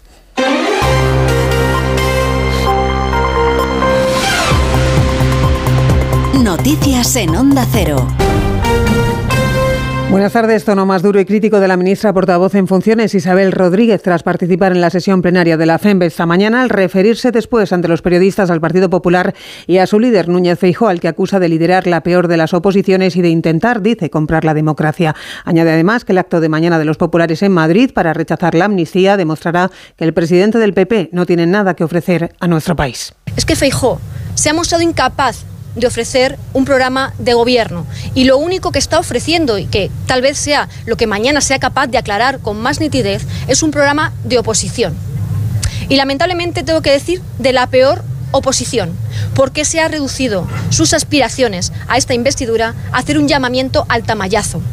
A la pregunta sobre la supuesta amnistía a los condenados del Prusés, Rodríguez desvía su respuesta emplazando al momento posterior al fracaso de Feijóo en su debate de investidura para a partir de ahí, dice, escuchar las explicaciones del presidente Sánchez sobre el proyecto que tiene para España. Y al PP le pide también la ministra en funciones, como escuchábamos, ese llamamiento a la corrupción, que cesen ese llamamiento a la corrupción y al transfugismo. En las filas populares, Cuca Gamarra, la secretaria general del partido, se ha dirigido también esta mañana a los medios tras la sesión plenaria de la FEMP y ha pedido a los ciudadanos que alcen su voz en este momento en el que asegura toca elegir entre Feijó y amnistía y sumaba además este llamamiento a los socialistas. Yo creo que el Partido Socialista debiera de recapacitar y debiera de pensar si merece la pena dar y cruzar esa línea que están dispuestos a cruzar. Hay muchas voces dentro del Partido Socialista que durante las últimas semanas se están posicionando y están alzando la voz. También pueden hacerlo internamente en el Partido Socialista y hacer que no cometan ese, no den ese paso que lamentarán sin duda alguna. Ampliaremos las declaraciones políticas de este día a partir de las 2 de la tarde y contaremos también a esa hora los detalles de la visita en Marsella del Papa Francisco para participar por segundo día consecutivo en los encuentros del Mediterráneo. Esta mañana ha mantenido un encuentro con el presidente francés, Emmanuel Macron, corresponsal en Francia, Álvaro del Río. Ante decenas de obispos, grupos de jóvenes y en presencia también del presidente Emmanuel Macron, el Papa Francisco ha denunciado en Marsella el drama migratorio y que el Mare Nostrum se haya convertido en Mare Mortum, un mar de muerte. Allí ha renovado con fuerza su llamamiento a Europa para que no se encierre en la indiferencia y acoja de manera justa legalmente a los migrantes, que ha dicho no son una carga sino un regalo, ni su rechazo la solución.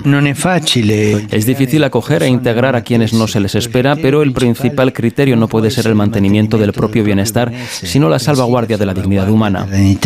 El pontífice que ha visitado un centro misionero esta mañana acaba de mantener un encuentro privado con Emmanuel Macron antes de la misa papal que oficiará esta tarde ante 60.000 asistentes. Y cita destacada esta hora en el Festival de Cine de San Sebastián tras su inauguración ayer y donde el ministro de Cultura, Miquel Iceta, le ha entregado hace solo unos minutos el Premio Nacional de Cinematografía a la joven directora y guionista Carla Simón. Informa desde Donosti, Antonia Madoz. Carla Simón, Premio Nacional de Cinematografía 2023, está recibiendo ahora mismo el galardón de manos del ministro de Cultura Miquel Iceta y agradeciendo a sus amigas, a su familia, a todo el equipo de producción haber respetado su trabajo y haber entendido que tiene una pasión por el cine que la quiere llevar hasta los extremos para poder dedicarse a ello durante toda su vida. Amor, amistad y mundo rural son tres atributos que tanto las amigas de Carla Simón como el ministro de Cultura han destacado a la hora de concederle el premio a esta cineasta que de momento solo tiene dos películas en su haber, pero ya ha colocado al cine español en una escala desconocida hasta que con Alcarrás ganó el premio de oro, el Oso de Oro en la Berlinale de Alemania. Ahora deportes con David Camps. En apenas 55 minutos el Girona se mide al Mallorca con la posibilidad en caso de victoria de situarse como líder provisional en primera división. El Girona está empatado con el Barcelona a 13 puntos. El Barça recibe a las seis y media al Celta de Vigo con el técnico Xavi renovado hasta el 2025. Están el Barça y el Girona a dos puntos del líder, el Real Madrid, que mañana se enfrenta al Atlético de Madrid. El entrenador blanco Carlo Ancelotti atiende hasta ahora a los medios de comunicación y habla de Vinicius y del inglés Bellingham. Vinicius ha entrenado, empezado a entrenar ayer con el equipo, está en una buena condición, eh, la lesión está olvidada, se ha entrenado hoy muy bien, va a estar en la convocatoria, eh, después mañana vemos qué papel voy a decidir qué papel va a tener por el partido de mañana. No, ha sido una anécdota. Ayer nos, nos encontró bien jueves, ayer estaba mucho mejor, hoy se ha entrenado normalmente, eh, va a estar en el partido. Completan la jornada del sábado los duelos Osasuna-Sevilla y Almería-Valencia, jugado ayer a la vez cero. Athletic de Bilbao 2. Además, en motociclismo, Gran Premio de la India, enviado especial de la revista Motociclismo y de Onda Cero, Chechu Lázaro. Buenas tardes retraso acumulado por la lluvia. Tenemos las parrillas de las categorías pequeñas. En Moto 2 la pole ha sido para el británico Jake Dixon por delante de Pedro Acosta y de Sergio García. Y en Moto 3 para Jaume Masia. Mientras que el líder de la categoría Daniel Gado ha pinchado hoy y partirá decimonoveno en carrera. Y lo que tenemos también es horario definitivo para la carrera al sprint, a pesar de que los pilotos de la categoría reina han completado 15 minutos de sesión extra para probar el circuito en condiciones de mojado, la pista ahora mismo está prácticamente seca y así en estas condiciones se disputará un sprint que arrancará eso de la 1 y 25. Recordemos la parrilla donde Marco Bezzecchi, el italiano, sale en la pole, Jorge Martínez segundo, el líder del campeonato, Peco Bañaya, saldrá en tercera posición, mientras que Joan Mir y Mar Márquez saldrán desde la segunda fila, quinto y sexto respectivamente. En el Gran Premio de Japón de Fórmula 1, Carlos Saldrá desde la sexta posición, Fernando Alonso desde la décima y se alza el telón de la Liga Andesa de Baloncesto con cuatro partidos hoy destacando el debut en la ACB del Palencia en su visita al Obradoiro Además, se juegan los partidos Valencia-Girona, Granada-Murcia y Unicaja-Tenerife. A partir de las 2, la una en Canarias, Juan Diego Guerrero les ofrecerá el resumen de la actualidad este 23 de septiembre en Noticias Fin de Semana. Recuerden que pueden seguir informados también en nuestra web ondacero.es. Siguen escuchando ahora Gente Viajera con Carlas Lamelo. Como el perro y el gato. Como siempre, como todos los fines de semana, dispuestos a pasar un buen rato charlando de esos buenos amigos que son los no racionales que conviven con nosotros en nuestros hogares. Todo sobre las mascotas con Carlos Rodríguez. Sábados a las 3, domingos a las 2 y media de la tarde y siempre que quieras en la app y en la web de Onda Cero. Patrocinado por Menforsan, los especialistas en cuidados, higiene y cosmética natural para las mascotas. Te mereces esta radio. Onda Cero, tu radio.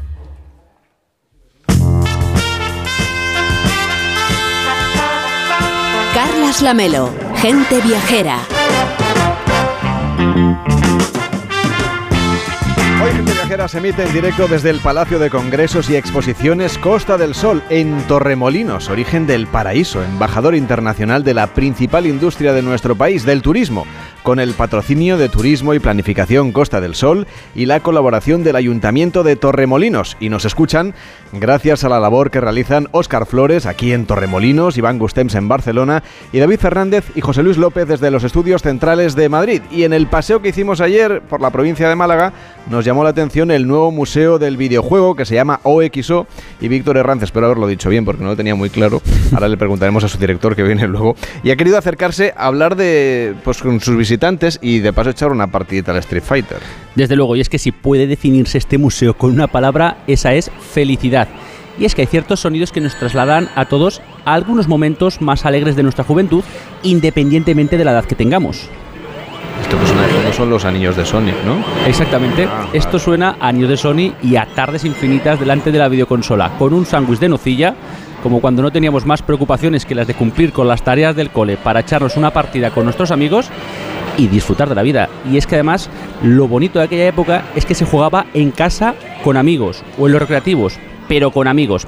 Y yo creo que es algo que hay que recuperar, esos espacios de quedadas, ¿no? de, de, de arcade, de estar con, con tus amigos jugando a los videojuegos. Van a decir las nuevas tecnologías y las nuevas generaciones que eres un antiguo. Ya lo sé yo, pero bueno, para eso estamos nosotros, para Un decirles, hay otra manera de hay otra manera de jugar a los videojuegos que no en casa, ¿no? Y bueno, eh, este sitio pues te revive todas esas sensaciones de los años 80, los 90, de los 2000, ¿no? En la que podemos jugar con todo tipo de, de consolas, desde las más clásicas a las más actuales, y disfrutar de la historia de los videojuegos como una experiencia inmersiva que completa la oferta para grandes y pequeños de la provincia de Málaga, como nos contaba Nenat, que es un canadiense enamorado de Málaga. Me recuerda mucho de cuando yo era niño y cuando yo juega con todos los juegos. ¿Qué es más que nos gusta? Uh, todo, la, la, playa, la ciudad, la gente. A mis niños uh, les gustan la escuela, amigos, idioma, todo, lo tiempo como te decía, enamorado de Málaga. Y además, si se dan prisa los viajeros, pueden ver la exposición del mítico juego del Final Fantasy en este Museo del Videojuego, cuya primera versión del juego se remonta, la Melo, a 1987. Eso sí, son muchas sorpresas que no queremos desvelar. Que vayan allí, que lo disfruten, que se les ponga la piel de gallina y que nada, que disfruten de, del tiempo en familia, como nos explica Agustín, un vecino de Antequera. Pues una maravilla, la verdad que está bastante guay. Hay un montón de cosas para hacer y para jugar. He visto juegos que no recordaba, he jugado a máquina arcade, llevaba muchos años sin jugar. Eh, aparte está lo de Final Fantasy, que yo algún juego sí estaba enganchadillo, así que muy bien. La verdad están todos los juegos, se puede jugar, así que muy bien. Tiempo me ha faltado. Y a nosotros también, ¿no? Hombre, hemos hecho una partidilla, hay que reconocerlo. Yo no cogía un mando como el de la... Ya no me acuerdo ni cómo se llamaba. De la Mega Drive. De la Mega Drive ahora, desde, bueno, en fin, desde el siglo pasado. Desde la segunda edición del Final Fantasy. Pues seguramente, pues seguramente, no te extrañe. No soy yo muy de videojuegos. Pero bueno, tú sí que le das bien, ¿eh? Sí, la verdad que me, me ha despertado una sonrisa y me ha hecho plantearme volver a... ¿Quieres volver a casa a, a comer bocadillos de... De nocilla. Vale, vale, muy bien. Pues un viaje al futuro, el auténtico, es el que nos va a contar ahora Rebeca Marín.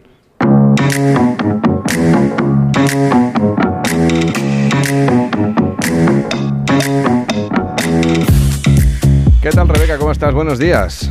Buenos días. Oye, igual me tengo que plantear, Carles, lo de viajar a los años 80, ¿no? Hacerme ahí un- una rutita de estas con el Revelorian. ¿Qué te parece? Eso sería maravilloso, volver ahí a, a los salones recreativos. Han, han recreado un salón recreativo como los de los 80 en este Museo del Videojuego. Le falta el humo del tabaco, pero lo demás les ha salido, les ha quedado muy bien.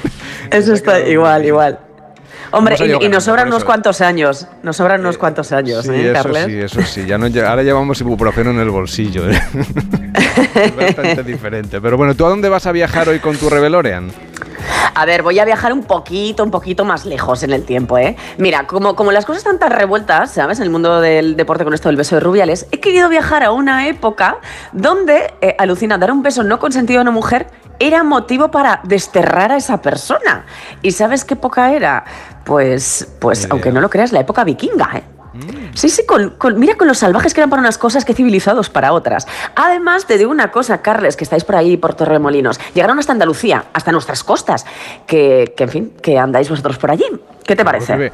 Yo, yo he visto algunos vikingos esta mañana tomando el sol, ¿eh? también te lo digo. Actualizados, ¿no? Actualizados, Exacto, pero de los sí. mismos países, quiero decir. Bueno, vaya sorpresa. ¿Qué puntos, ¿Qué puntos vas a recorrer para, para meter en el GPS?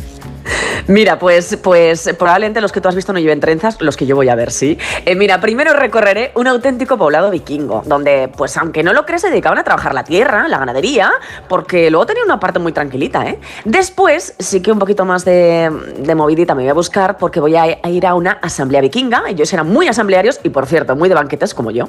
Y finalmente me voy a hacer la aventurera y me voy a enrolar en un viaje, que si no, no sería yo, ¿vale? Una de las expediciones que hacían al norte de Inglaterra, pues a ver, a saquear y a traerse esclavos, porque eso también lo hacían ellos, ¿eh? No, no, no eran tan buenos del todo.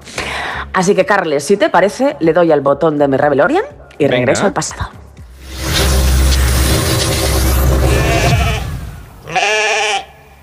Oye, oye, oye, mira qué maravilla aterrizar en medio del campo. Estoy viendo ovejitas, ¿eh? O sea, alucina. Mira los pájaros, o sea, no pensaba yo encontrarme esta tranquilidad.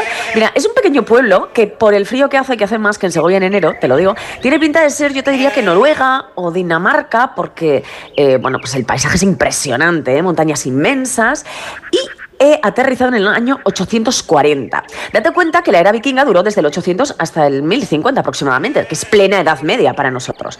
Eh, mira, los vikingos son un pueblo del norte de Europa, como bien lo sabes, que se establecen eh, pues desde Kiev, que es la actual capital de Ucrania, tan de actualidad desgraciadamente hoy día, hasta pues Reino Unido o Noruega, donde yo creo que me encuentro, como te decía. Mira, ahora mismo, pues eso, hay eh, caballos, eh, eh, pajaritos, ovejas. Estoy rodeada de animales y también de vikingos y vikingas. Mira, cada uno su labor. Un hombre altísimo, con los ojos claros y unas trenzas, ves, si yo sabía que iba a haber trenzas, que ya las quisiera para mí, está dando la tierra. A ver, eh, su aspecto, eh, pues, pues bueno, es el que te puedes imaginar. Y su brutalidad les ha forjado una historia de terror y muerte, aunque en realidad, si es que yo les veo aquí, son hombres del norte, pues muchos de ellos campesinos. Pero eso sí, a ver, son temidos por sus rápidas incursiones, por la ferocidad de los ataques, ¿no? Y, y por no tener piedad con sus enemigos, eso también, ¿eh? Hombre, Eh, pero bueno, varoniles, yo- ¿no? dime. Digo no que te he oído. Muy, varonil- muy varoniles. eh, mucho, mucho. Mira que yo nunca he sido de rubios porque, porque soy más de morenos, no te engaño. Pero estos, bueno, pues, pues yo te diría que no están mal, ¿eh? No están nada mal. Así como muy altos, sí, sí, están bien, están bien. Eh, oye, también está, y no voy a hablar muy alto, la que creo que es su mujer, ¿vale? Que no me oiga. Está tendiendo la ropa. Y hay un par de hombres más que creo que son esclavos, te diría yo, porque claro, date cuenta que en estas incursiones a otros países, lo hacían a través del mar, ya sabes, saqueaban y se traían esclavos. eh, muchas veces de Inglaterra.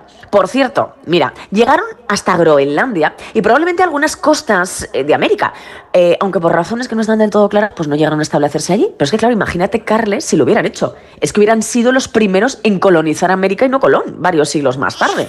Bueno, ¿cómo hubiese...? Uy. ¡Ay, mira, hay un niño muy bien acompañada. Sí, hay un niño pequeño aquí. eh, bueno, unos ojos azules, es precioso. Eh, bueno, como, como te digo, pues son los hijos, están aquí uno pequeñito, otro jugando. Y te cuento algo curioso, porque en esta casa viven también los abuelos y los hermanos menores del cabeza de familia que permanecen siempre solteros. Eh, para ellos, digamos que esto es como su núcleo familiar habitual. Y como te decía, pues hijo, con todos los aguerridos que son, yo de momento pues, pues no lo veo, ¿eh? Uy, Te veo, uy, te sí, veo, estás Rebeca, escuchando bien. tranquila para lo que tú eres. ¿eh? Esta semana has elegido un, en fin, un sitio tranquilito, ¿eh? con lo aventurera que tú eres y lo amante de la gresca. Eh, vale, tiene- tienes razón, tienes razón. Eh, pero ¿cómo me conoces? ¿Cómo me conoces? Y yo ya me he movido, que yo, pues mira, soy más de hablar que de campo. Y estoy en un CIN. Y dirás, ¿qué es un CIN? Bueno, pues una asamblea vikinga. Eh, como te digo, los granjeros vikingos son muy asamblearios. Y mira, ahora mismo yo estoy viendo aquí, yo te diría que es un noble, que es el que la preside, muchas voces, claro, porque está todo el mundo hablando aquí, es una locura. Y mm, eh, entre, entre todas estas voces, pues me he colado yo aquí. Date cuenta que la sociedad vikinga la componen nobles, hombres libres y esclavos. Aunque claro, los esclavos, pues aquí no están presentes. Uy, uy, uy, uy, uy. Bueno, están entusiasmados porque, mira, acaba, acaban de proponer una buena idea. Y por cierto, ¿sabes quién ha sido? Una mujer. Aquí hay muchísimas presentes, por eso he pasado yo desapercibida. Te cuento, las mujeres vikingas aquí gozamos de gran independencia. Conservamos los derechos que luego, pues, pues te puedes figurar, nos quitaron más tarde. Lo de siempre, llega el cristianismo, nos igualamos a Europa y la cosa cambia. Bueno, eh, que aquí nacemos libres. Se nos permite heredar propiedades, mantener los derechos de casadas e incluso, Carles, divorciarnos. ¿eh? Eh, a ver qué dicen, a ver qué la dicen. cosa, ¿eh? Sí, sí, sí, sí, aquí hay movida, hay movida, hay movida. Mira, por lo visto, eh, un poco lo que, lo que puedo entender, porque te puedes figurar que a mí el Reveloria me trae estos sitios, pero lo del idioma ya es otra cosa. Bueno, pues como te, como te digo, eh, creo que están... eh, Mira, uno de los hombres ha intentado besar a una mujer, eso es lo que entiendo, ¿vale? Y están discutiendo en la asamblea por eso. Como te adelantaba, las leyes vikingas amparan a las mujeres en caso de violación. No, aquí hay una movida, pero claro, tampoco es para menos, ¿eh?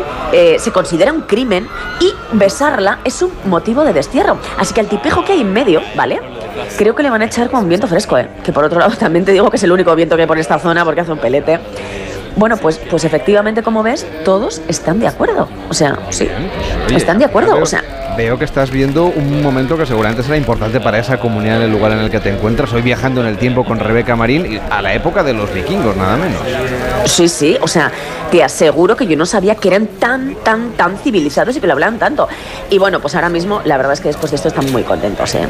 Eh, no, no sé si, si puedes escuchar, pero yo creo que aquí se va a montar una fiesta y un banquete. Mira, mira, mira, han empezado a tocar. eh, es, es un poco música celta realmente, ¿eh? Lo no que hay tocan. semana que no acabes en una fiesta, ¿eh? ¿Te das cuenta? A ver, es que si tengo que elegir, Carles, si tengo que elegir. Pues, pues en fin. Ellos, como te decía, los vikingos son muy salvajes y tal y cual, pero es que son famosos por estas fiestas que te digo que yo diría que son más salvajes que las de Froilán. Mira, hay una mesa inmensa llena de manjares. Ellos, a ver, a diario son un poquito más discretos, comen cereales, mantequilla, legumbres, pero aquí hay carne, quesos, licores.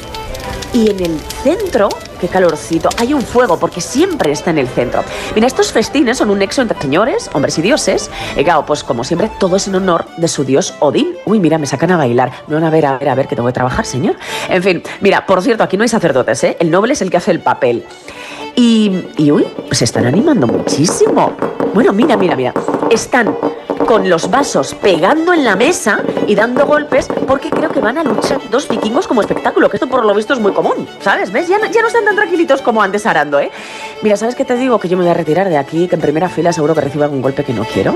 Oye, por cierto, Carles, estas fiestas pueden durar varios horas, pero también días. Vamos, como una boda gitana. Así te Vamos, lo a ti digo, Te ¿eh? encanta, te vas a quedar ahí, ya veo, ya veo. Aunque mañana te espera Jaime Cantizano, recordemos. Oye, ¿no te ibas a enrolar en un barco, me decías? Porque creo que estás demasiado bien en la fiesta. Eh, sí, venga, te voy a hacer caso porque si no nos cuento lo importante, ¿vale? Y yo sabes que soy aventurera. Eh, mira, me he venido hasta el puerto. Eh, mira, en un poquito va a partir un barco con alguno de los más aguerridos vikingos que se van de expedición. Bueno, yo misma también, porque había mujeres guerreras vikingas. Mira, eh, creo que en muy poco va a zarpar eh, el barco eh, es impresionante, la verdad. ¿eh? Ten en cuenta que estos barcos son los únicos que pueden navegar en alta mar y también en ríos, eh, que esto es muy poco habitual. Uy, mira, mira, mira, el, el sonido yo creo que está puntito, a puntito de zarpar.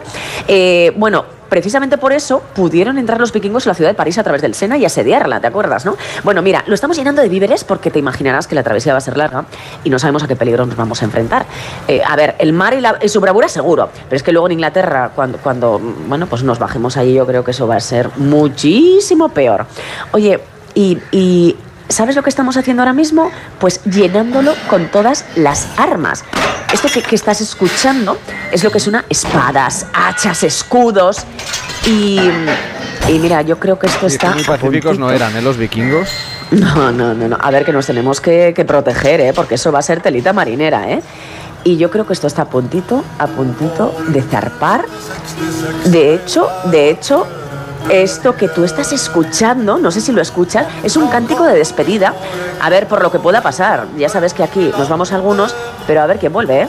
En fin, que que... ya a puntito de zarpar, ¿no, Rebeca? Sí, sí, sí, sí, sí. Mira, mira, mira, mira, ya está ahí el barco. Eh, Sabes que, Carles, que yo creo que esta aventura te la cuento otro sábado, ¿vale?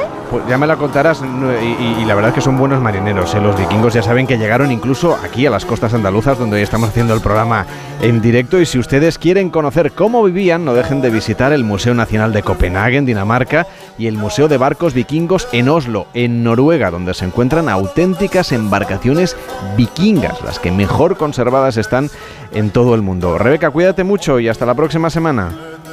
Eh, adiós, Carles. Mucha suerte En Torremolinos. Hacemos una pausa en Gente Viajera y recorremos la Costa del Sol. En Onda Cero, gente viajera. Carlas Lamelo.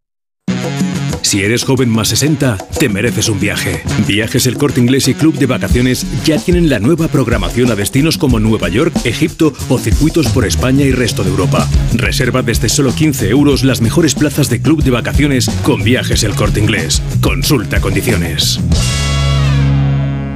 Del 30 de septiembre al 1 de octubre vuelve la Feria Medieval del Vino en Monte Aragón, Toledo. Catas de vino de las diferentes comarcas, representaciones de la vendimia, teatro de calle, talleres, degustaciones. Del 30 de septiembre al 1 de octubre ven a conocer la Feria Medieval del Vino en Monte Aragón, Toledo. Fiestas de interés turístico regional.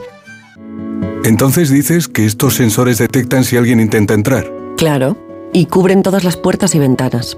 Así que tranquilo, su despacho y todas las cosas que le importan también están protegidas. Si alguien intentara entrar, podemos verificarlo con las imágenes al momento. Y si detectamos un problema real, avisamos nosotros mismos a la policía. Protege tu hogar frente a robos y ocupaciones con la alarma de Securitas Direct. Llama ahora al 900-272-272. Una aventura inolvidable. He sido minero por un día a 200 metros de profundidad. Museo Minero de Escucha en la provincia de Teruel. Una experiencia única en España y abierto todo el año. Infórmate en museomineroescucha.es. ¿Nervioso por la vuelta al trabajo? Tranquilo, toma Ansiomed. Ansiomed con triptófano, lúpulo y vitaminas del grupo B contribuye al funcionamiento normal del sistema nervioso. Ansiomed, consulta a tu farmacéutico o dietista. Haz tu viaje más sencillo con Global Exchange y recibe en tu domicilio la moneda extranjera que necesites para tus vacaciones. Llámanos al teléfono gratuito 900-855-550 o visita nuestra web globalexchange.es. Con el servicio a domicilio de Global Exchange podrás comprar tu moneda extranjera de forma rápida y cómoda llamando al 900-855-550. Si eres docente y te perdiste el año pasado el encuentro Mentes AMI de la Fundación A3 Media, no puede faltar a la segunda edición el próximo 21 de octubre en Madrid. ¿Te preocupa cómo impulsar el pensamiento crítico entre tus alumnos en tiempos de inteligencia artificial? ¿Quieres conocer de la mano de expertos maneras innovadoras de transmitir valores y creatividad en el entorno digital? Consigue tu invitación a partir del 2 de octubre entrando en mentesami.org. Fundación A3 Media. Colaboran Platino Educa y Unie Universidad. ¡Te esperamos! Con las lentillas, el polvo, los ordenadores, notamos los ojos secos, nos pican. La solución es Devisión Lágrimas. Devisión alivia la irritación y sequedad ocular. Devisión Lágrimas. Este producto cumple con la normativa vigente de producto sanitario.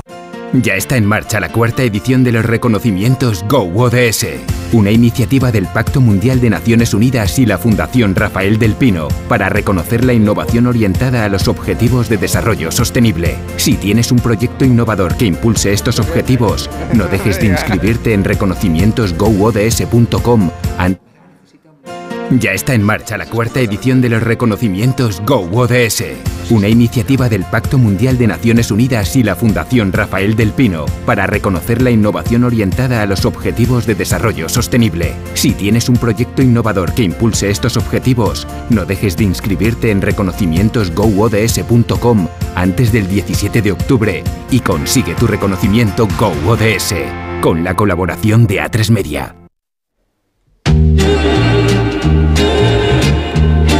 Gente Viajera, el programa de viajes de Onda Cero con Carlas Lamelo.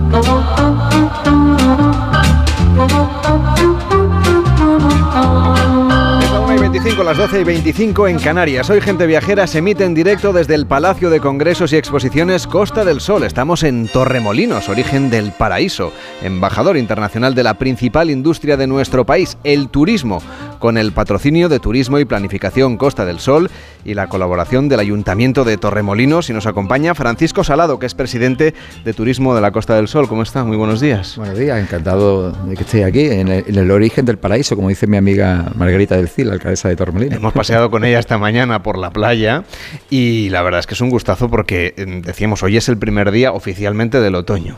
Pero es que aquí no ha llegado el otoño, aquí, Sí. aquí seguimos de vacaciones. Tenemos un eslogan de nuestras campañas de promoción que es Costa del Sol siempre cálida. ¿eh?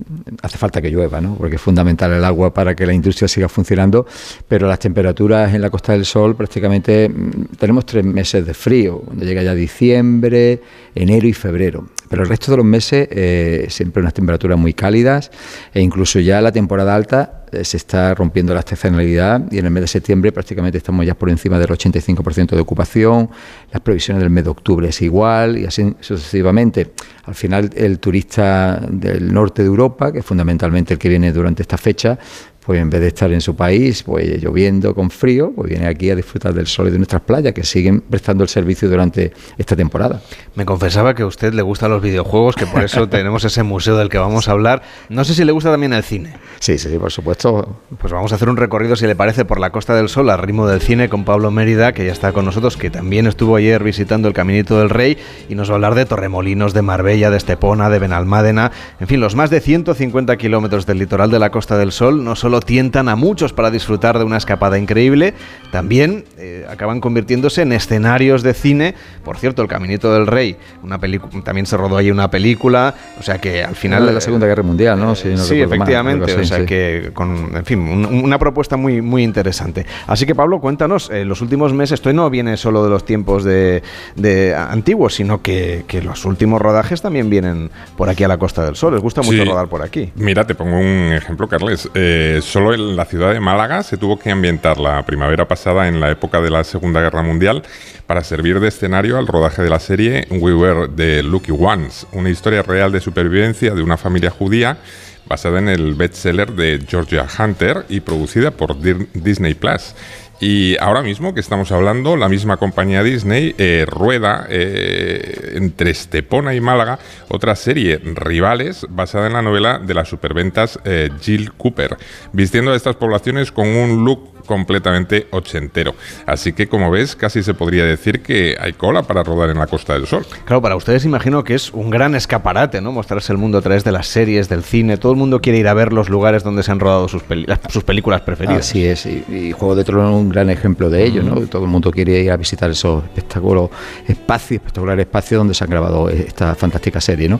Y incluso, y las propias administraciones, tanto el Ayuntamiento de Málaga como la propia Diputación, pues tienen un- una oficina, Málaga se llama Málaga Film Commission, donde facilita la búsqueda de los escenarios eh, que estaban buscando en función de la temática de la película y le facilita la tramitación administrativa y la gran mayoría de los ayuntamientos al final pues no cobran ni siquiera las tasas de ocupación de vía pública y, prácticamente le, eh, tienen exención en ellas para facilitar que vengan eh, el rodaje tanto de películas como de series. es muy habitual, en Ronda se está grabando, se ha grabado hace, hace poco otra serie, porque al final es una forma de promocionar nuestro destino las espectaculares paisajes naturales que tenemos y sobre todo cascos históricos inigualables como es Ronda, como gente que como la ciudad de Málaga o los acantilados de Maro en, en Nerja. Es que tenemos sitios muy singulares y gracias a esa eh, imagen que se lleva el espectador, por al final decide venir. Y Pablo, también yo tengo muy presente, ahora que estamos aquí en Torremolinos, esas películas que se rodaron en la época del desarrollismo, que también sirvieron para contarles a los españoles lo que era el turismo. Eh, sí, era un poco una muestra de cómo, cómo empezó aquí el fenómeno de, eh, turístico. Pero eh, te digo una cosa, ya desde hace mucho también ha sido un foco de atracción a producciones internacionales. Es decir, em, fíjate, se van a cumplir ahora 70 años del rodaje en la Costa del Sol de una película titulada Fuego sobre África. Eh, fue una de las primeras eh, producciones internacionales que se realizaron aquí y curiosamente el título de la película eh, era Málaga, era una producción británica de espías y trajo a esta zona y a la ciudad de Málaga nada menos que a Maureen O'Hara, la inolvidable protagonista de El hombre tranquilo. Ella sería la primera de muchas populares actrices que pusieron de moda los rodajes en la Costa del Sol.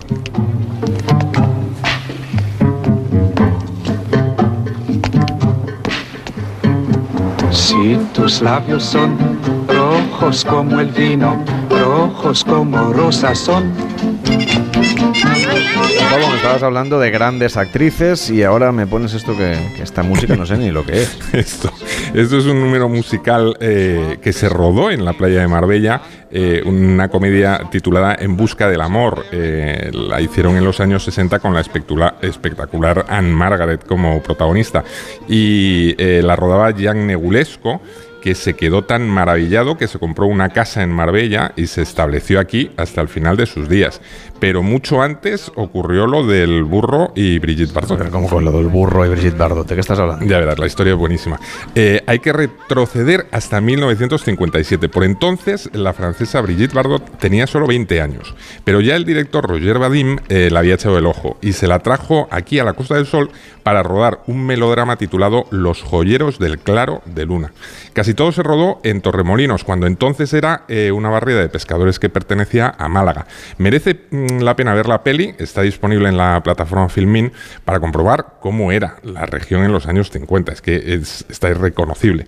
Bueno, el caso es que en un momento de la película eh, Brigitte paseaba por un singular mercado campestre y pasaba esto. ¿Le gusta el burro? Cuatro mil pesetas quiero por él. Dos. No, no, cuatro mil. Cuatro mil, señorita, es un burro. No, no, cuatro. Cuatro, cuatro. Eh, señorita, venga acá. Cuatro mil pesetas. Pero es que es un estupendo. No, cuatro. Tres. Cuatro. Tres y cuatro, señorita, cuatro. Tres. Bueno, tres. tres.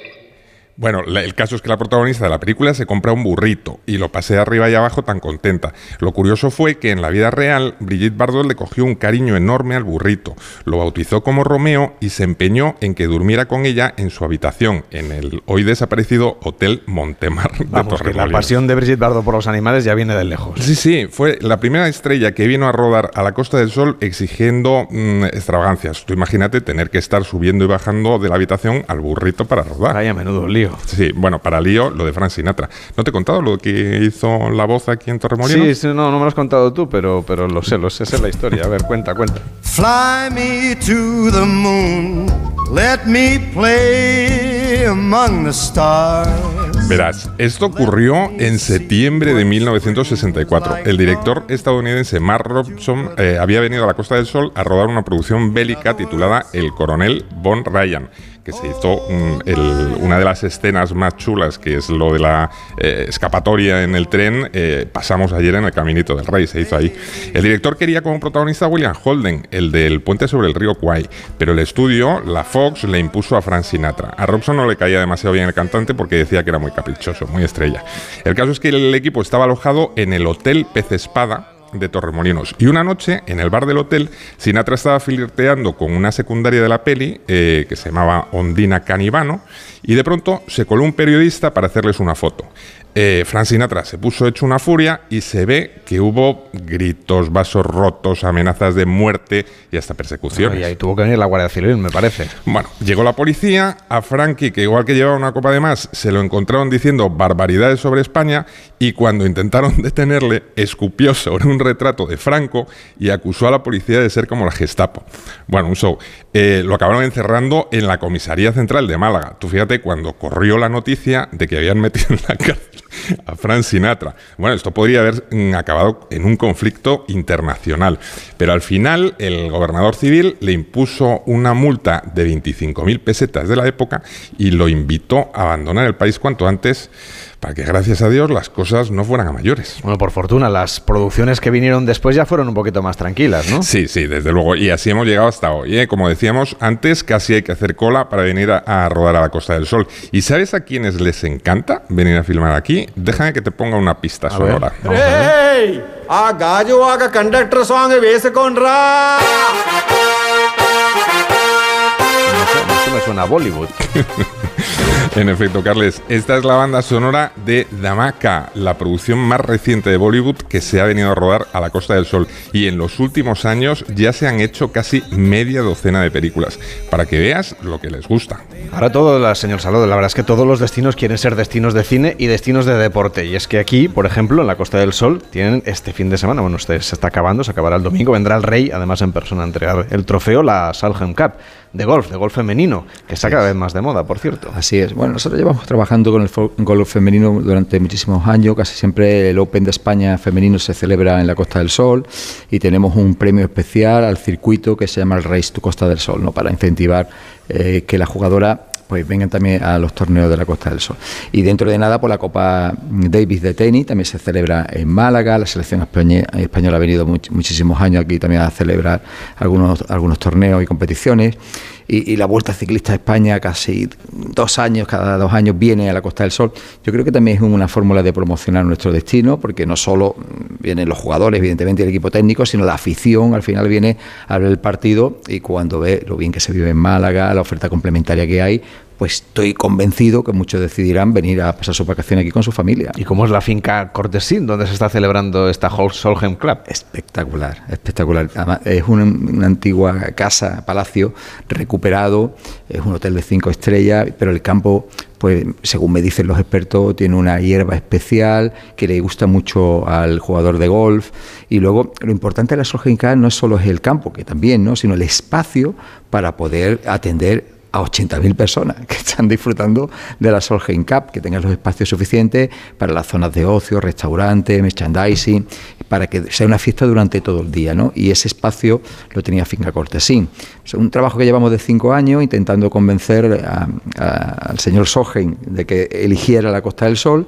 Yo creo que eh, teníamos todos los ingredientes, las buenas comunicaciones, 70 campos de golf, somos la costa del golf, ¿no? Incluso los campos de golf de, de Cádiz está unido dentro de nuestra marca promocional, porque es muy potente, ¿no? somos, somos el mejor destino de Europa en, materia de golf.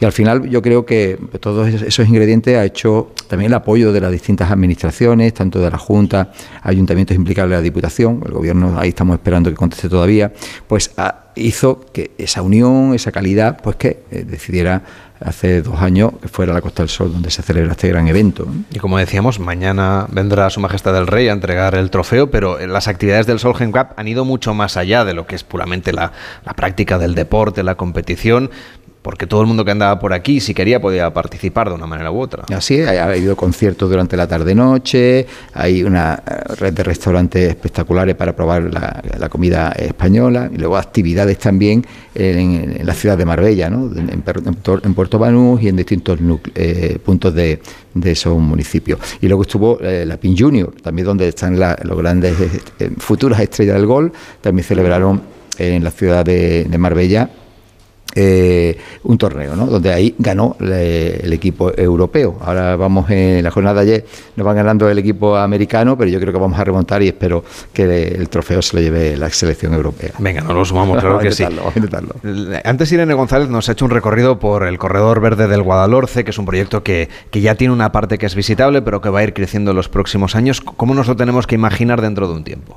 Bueno, esta idea nació eh, a raíz de la construcción del Caminito del Rey y el gran, la gran pasarela de la desembocadura del Guadalhorce que se ha recuperado también para aquellos amantes de las aves y del entorno natural que tiene aquello fantástico, pues que cualquier ciudadano puede ir andando desde esa pasarela, desde la desembocadura hasta el Caminito del Rey.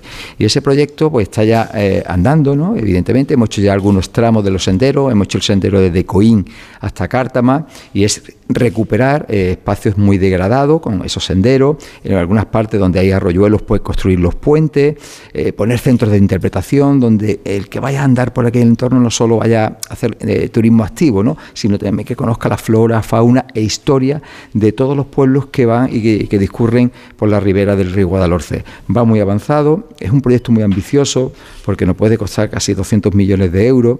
Nosotros mismos cada año ponemos casi 10, 15 millones de euros. La Junta de Se ha unido a ello con un nuevo proyecto de recuperación medioambiental y yo espero que si ponemos eh, un granito de arena a todas las administraciones públicas, pues dentro de nada sea una realidad, donde puedas ir andando o en bicicleta o incluso a caballo, vamos a poner una zona a caballo, desde la desembocadura del río Guadalhorce, Málaga ciudad, hasta el Caminito del Rey. Eso va a hacer también dinamizar mucho más todo ese entorno e incluso queremos conectar todas las huertas que hay. el Guadalhorce es una zona muy fértil donde todos los grandes productos de la huerta malagueña están allí. Y conectar que eh, el que visita por allí vaya y pare eh, en esa huerta y pueda comprar los productos directamente. Será una, manera de darle más una, a la economía circular, darle un gran protagonista y que venda al, el proveedor venda directamente al consumidor final. Yo creo que es un producto fantástico y yo espero que en poco tiempo pues se pueda disfrutar prácticamente al 80 o 90%. Señor Salado, ¿se puede quedar un ratito más en el programa? Claro que sí. Pues hacemos una pausa y vamos a ir a ese museo del videojuego aquí en directo hoy desde Torremolinos, gente viajera de Onda Cero. Gente Viajera, el programa de viajes de Onda Cero con Carlas Lamelo. Con ganas de perderte por España un fin de semana, volar a destinos europeos como París o Islandia, o vivir un puente de diciembre diferente en India, Laponia o Nueva York. Escápate y recarga. Disfruta de ese puente o escapada que tanto tiempo llevabas esperando. Reserva con Tour Mundial y viajes el corte inglés. Onda Cero Madrid 98.0 Ven a Menorca, escapa de la rutina y conecta con la naturaleza, con la cultura, con la gastronomía, porque el lujo reside en disfrutar de lo auténtico, en disfrutar de las pequeñas cosas. Ya puedes disfrutar tu vuelo directo a Menorca con Iberia Express. Menorca, la isla de los pequeños placeres. Las vacas Angus y Wagyu la Ganadería Organic comen pastos naturales reforzados con una mezcla de higos secos y pasta de aceite de oliva virgen extra. Es una carne increíble. Y como queremos que la pruebes, te llevamos del campo a tu casa dos solomillacos de 300 gramos, un chuletón de un kilo y cuatro hamburguesas de 150 gramos por solo 89 euros. Todo Angus Eco de Organic. Haz tu pedido 910 2010 910 2010 o en carneorganic.com. Organic, la mejor carne del mundo. Solucionesconhipoteca.com. Préstamos desde 10.000 hasta 3 millones de euros. ¿Necesita liquidez? ¿Necesita dinero hasta la venta de su casa? ¿Necesita un préstamo para cancelar deudas o un embargo? Solucionesconhipoteca.com. 91 639 9407. Préstamos desde 10.000 hasta 3 millones de euros. Solucionesconhipoteca.com. Grupo Eneas. Muebles Adama. Renovar sus muebles es renovar su vida. Venga a conocernos y le sorprenderá todo lo que podemos hacer por usted la más amplia variedad de muebles de calidad y diseño a un precio increíble. Muebles Adama. Ver a la calle General Ricardo 190 o entra en mueblesadama.com. Ya puedes conocer el precio máximo de tu trayecto con la garantía de Radioteléfono Taxi. Llámanos al 91 547 8200 o descarga Pide Taxi. Más información en rttm.es. Cecchini es el vermut artesano y tradicional de Madrid. El vermut de toda la vida con la calidad y sabor de siempre. Pídelo en tu bar o terraza preferidos, de grifo o botella. También puedes comprarlo en las tiendas de tu barrio y en vermutcecchini.com. Su sabor te conquistará. Vermut Cecchini, tu vermut. Llega la Revolu Plus a Ocasión Plus. Más de 8.000 coches con un descuento de hasta un 30%. Mejor precio garantizado. 15 días, 1.000 kilómetros de prueba. Corre, solo hasta fin de mes. Ocasión Plus. 15 centros en Madrid. Nuevas tiendas en Fuenlabrada, Arganda y Torrejón. Localiza tu centro más cercano en ocasiónplus.com. Abierto sábados y domingos. En la vida hay cambios muy importantes. Un cambio de casa, una oficina nueva, un local más grande. Para que esos cambios sean perfectos, acude a los profesionales de mudanzas Segoviana. Mudanzas del hogar, guardamuebles, mudanzas de oficinas en toda la comunidad de Madrid. Consulta las ofertas en amsegoviana.com o en el 91 548 77 18. Onda Cero, Madrid. Gente Viajera, el programa de viajes de Onda Cero con Carlas Lamelo.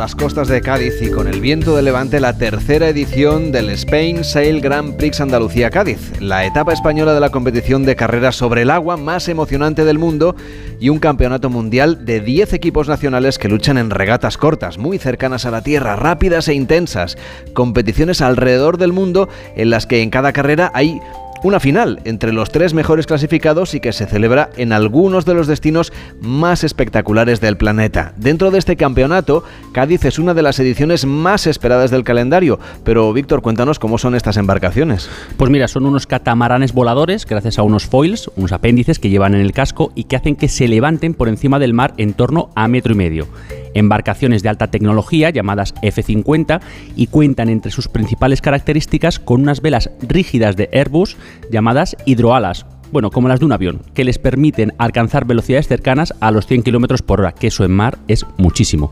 Unas velas que son manejadas por el trimer y son como un acelerador. Una competición, la verdad es que muy atractiva, de puro entretenimiento y que vamos a poder ver en Cádiz, como nos comenta Florian Tritel, que es copatrón y trimer del ala en el equipo español GP y un consumado regatista que ha ganado numerosas competiciones de kitesurf, pero de alto nivel. En Cádiz celebramos por tercer año consecutivo nuestro gran premio en España y para nosotros y para gran parte de los participantes en la liga, eh, Cádiz es el mejor evento, la mejor parada de, toda la temporada.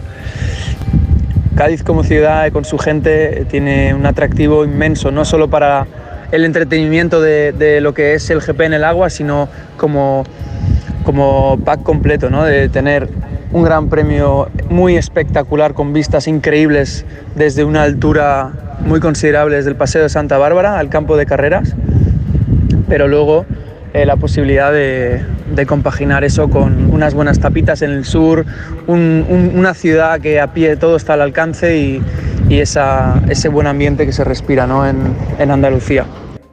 Y para entender, Víctor, este deporte, ¿qué deberíamos saber si vamos a verlo en directo a Cádiz? Pues que muchas veces no sabes quién va primero porque no pueden ir en línea recta o contra el viento y en su lugar tienen que ir haciendo zigzag. Navegando, digo, porque podría decirse casi volando como un avión, ya que van generando sustentación y se van levantando. Son embarcaciones únicas, sin embargo, lo crucial sin duda es un buen equipo que trabaje uniendo fuerzas. Para competir yo diría que lo, más esencial es siempre alinearnos en el grupo. Somos seis personas que navegamos a bordo de, los F-50, una chica y cinco chicos.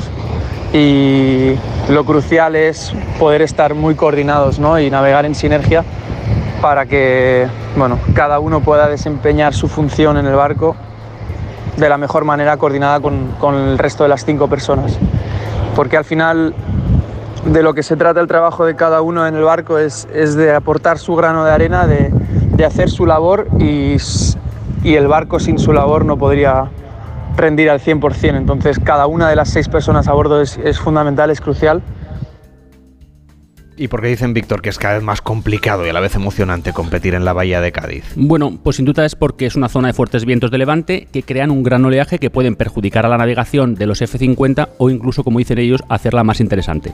Otro dato que lo hace tan espectacular es que el público en Cádiz ruge literalmente al paso de los gallos del equipo español, creando una auténtica marea roja, como nos explica Diego Botín, que es piloto del equipo español GP en la tercera temporada, tras haber sido anteriormente su controlador de vuelo además de deportista olímpico y campeón de Europa. Un poco más en, Cádiz, eh, a pesar del viento, las olas y, todo lo que nos encontramos en el campo, escuchar a la, cómo ruge la afición en, el muro detrás de nosotros es, es algo que solo pasa ahí y, nos da una energía brutal para dar, encontrar ese plus que, hay dentro de nosotros y darlo todo. En 2021, Víctor, la prueba gaditana dejó en la zona un impacto de unos 20 millones y medio de dólares. ¿Por qué se cree que en esta edición, en la de esta temporada, se podría llegar a triplicar esta cifra? Claro, pensemos que gaditanos y viajeros acudieron a la ciudad andaluza logrando una cifra récord de asistencia cuando todavía no había explotado realmente este deporte en nuestro país. Alrededor de 98.000 espectadores que disfrutaron las carreras durante las dos jornadas y otros 1.000 que lo vivieron desde los barcos facilitados por la organización, además de los cientos de embarcaciones privadas que acompañaron a los navegantes por el agua y que ellos recordaban con especial cariño. Por toda la ciudad había gente disfrutando de los profesionales del F-50 y en algunos bares además apadrinaron a los equipos que se acercaban a la ciudadanía. Así que imagino, imagínate que habrá este año que quieren convertir los gallos en el año de la pasión de España por el CRGP. Como en muchos otros deportes, yo creo que el, el hecho de que CLGP sea una liga de competición entre países hace que, que, que, todo el país se vuelque con cada equipo. Nosotros sentimos muchísimo el, el apoyo de, de, España, que cada vez va creciendo más. Para nosotros es importante que España se sienta parte de ello y, y darlo todo por ellos. Y esa relación es, es, es, algo muy especial que estamos construyendo y que, que esperamos que siga en esta línea de cara, de cara al futuro.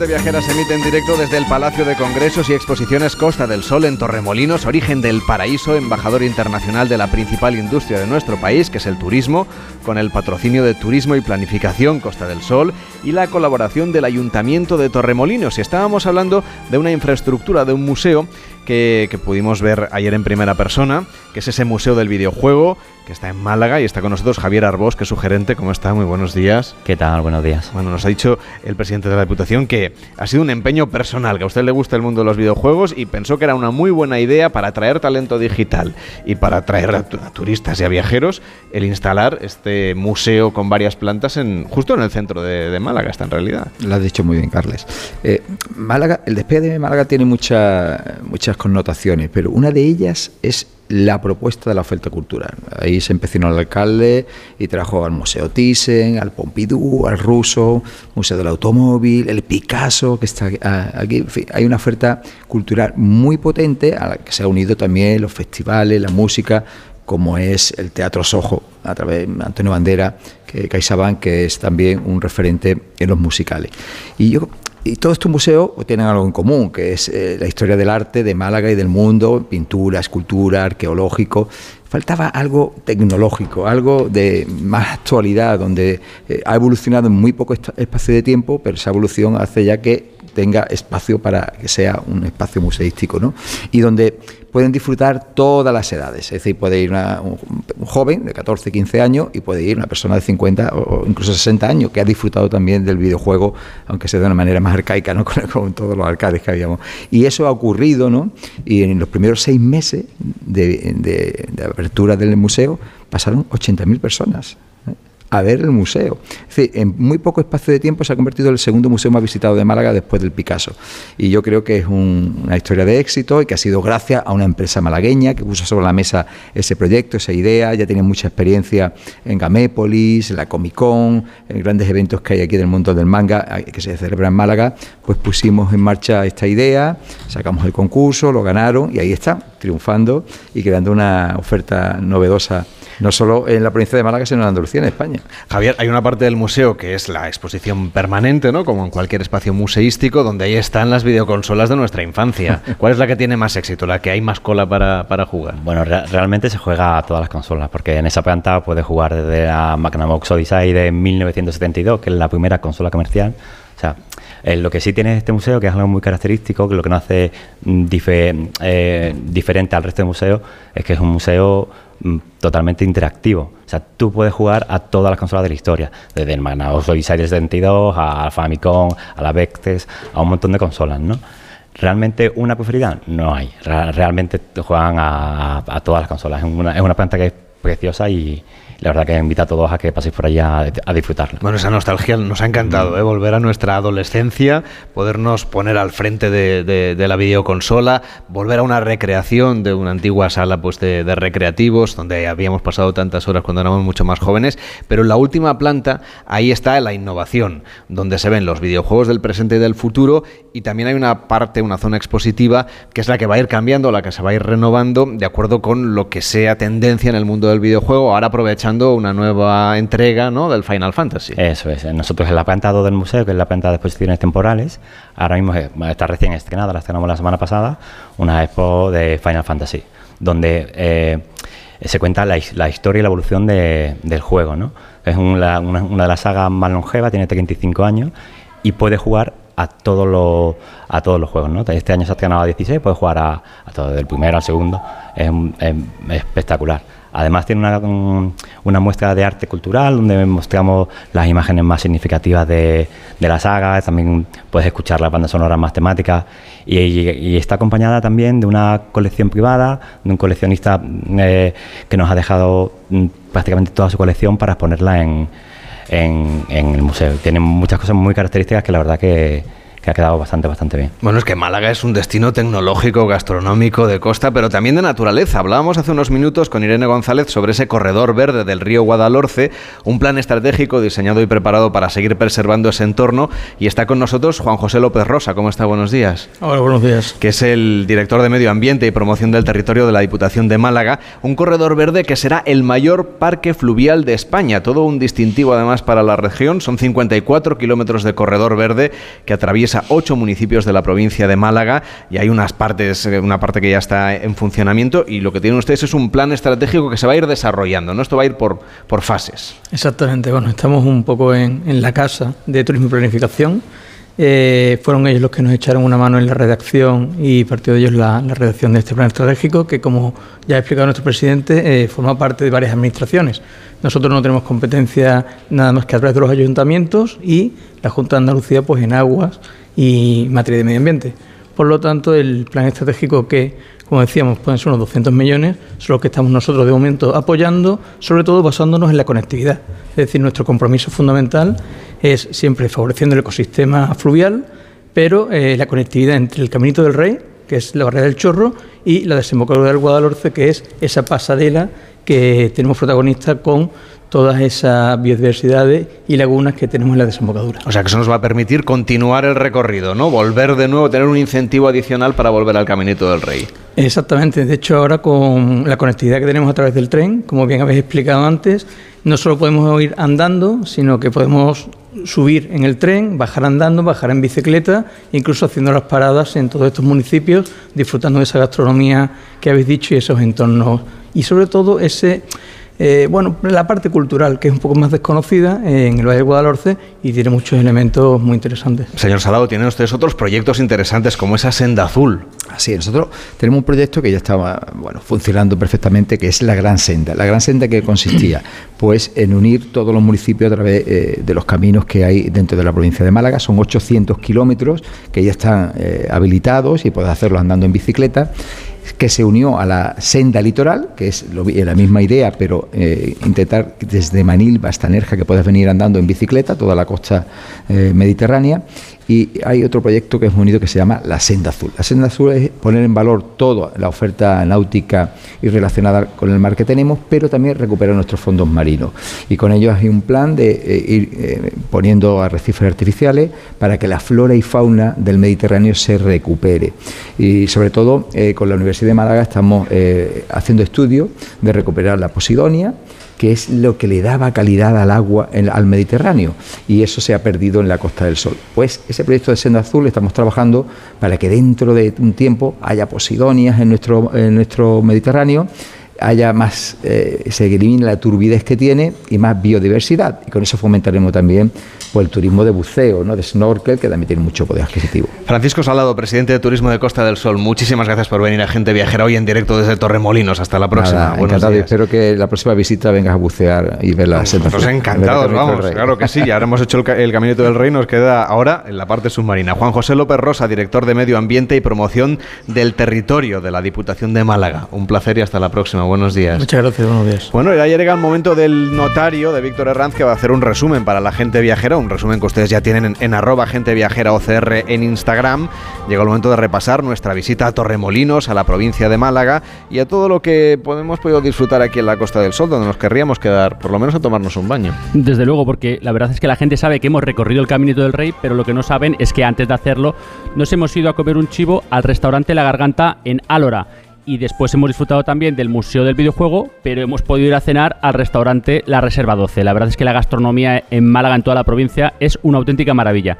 Esta mañana, como saben los oyentes, con la alcaldesa de Torremolinos hemos disfrutado del paseo marítimo, que estaba de vicio en la playa de Torremolinos, y ahora nos vamos a ir a comer al restaurante Frutos Lamelo, que es un clásico con aire de los jet set de los 70, con una ensaladilla rusa sin huevo frito, que es de escándalo. Bueno, casas blancas, patios andaluces, reservas naturales, historia, gastronomía, calidad de vida, playas, chiringuitos, espetos, magníficas conexiones con otros puntos del planeta que acercan a los viajeros a este lugar, a Málaga. Un, un lugar estupendo donde hemos hecho hoy en directo Gente Viajera. Volveremos mañana para contarles otras cosas del mundo. Llega ahora Noticias Fin de Semana con Juan Diego Guerrero. Feliz tarde de sábado. Son las dos, es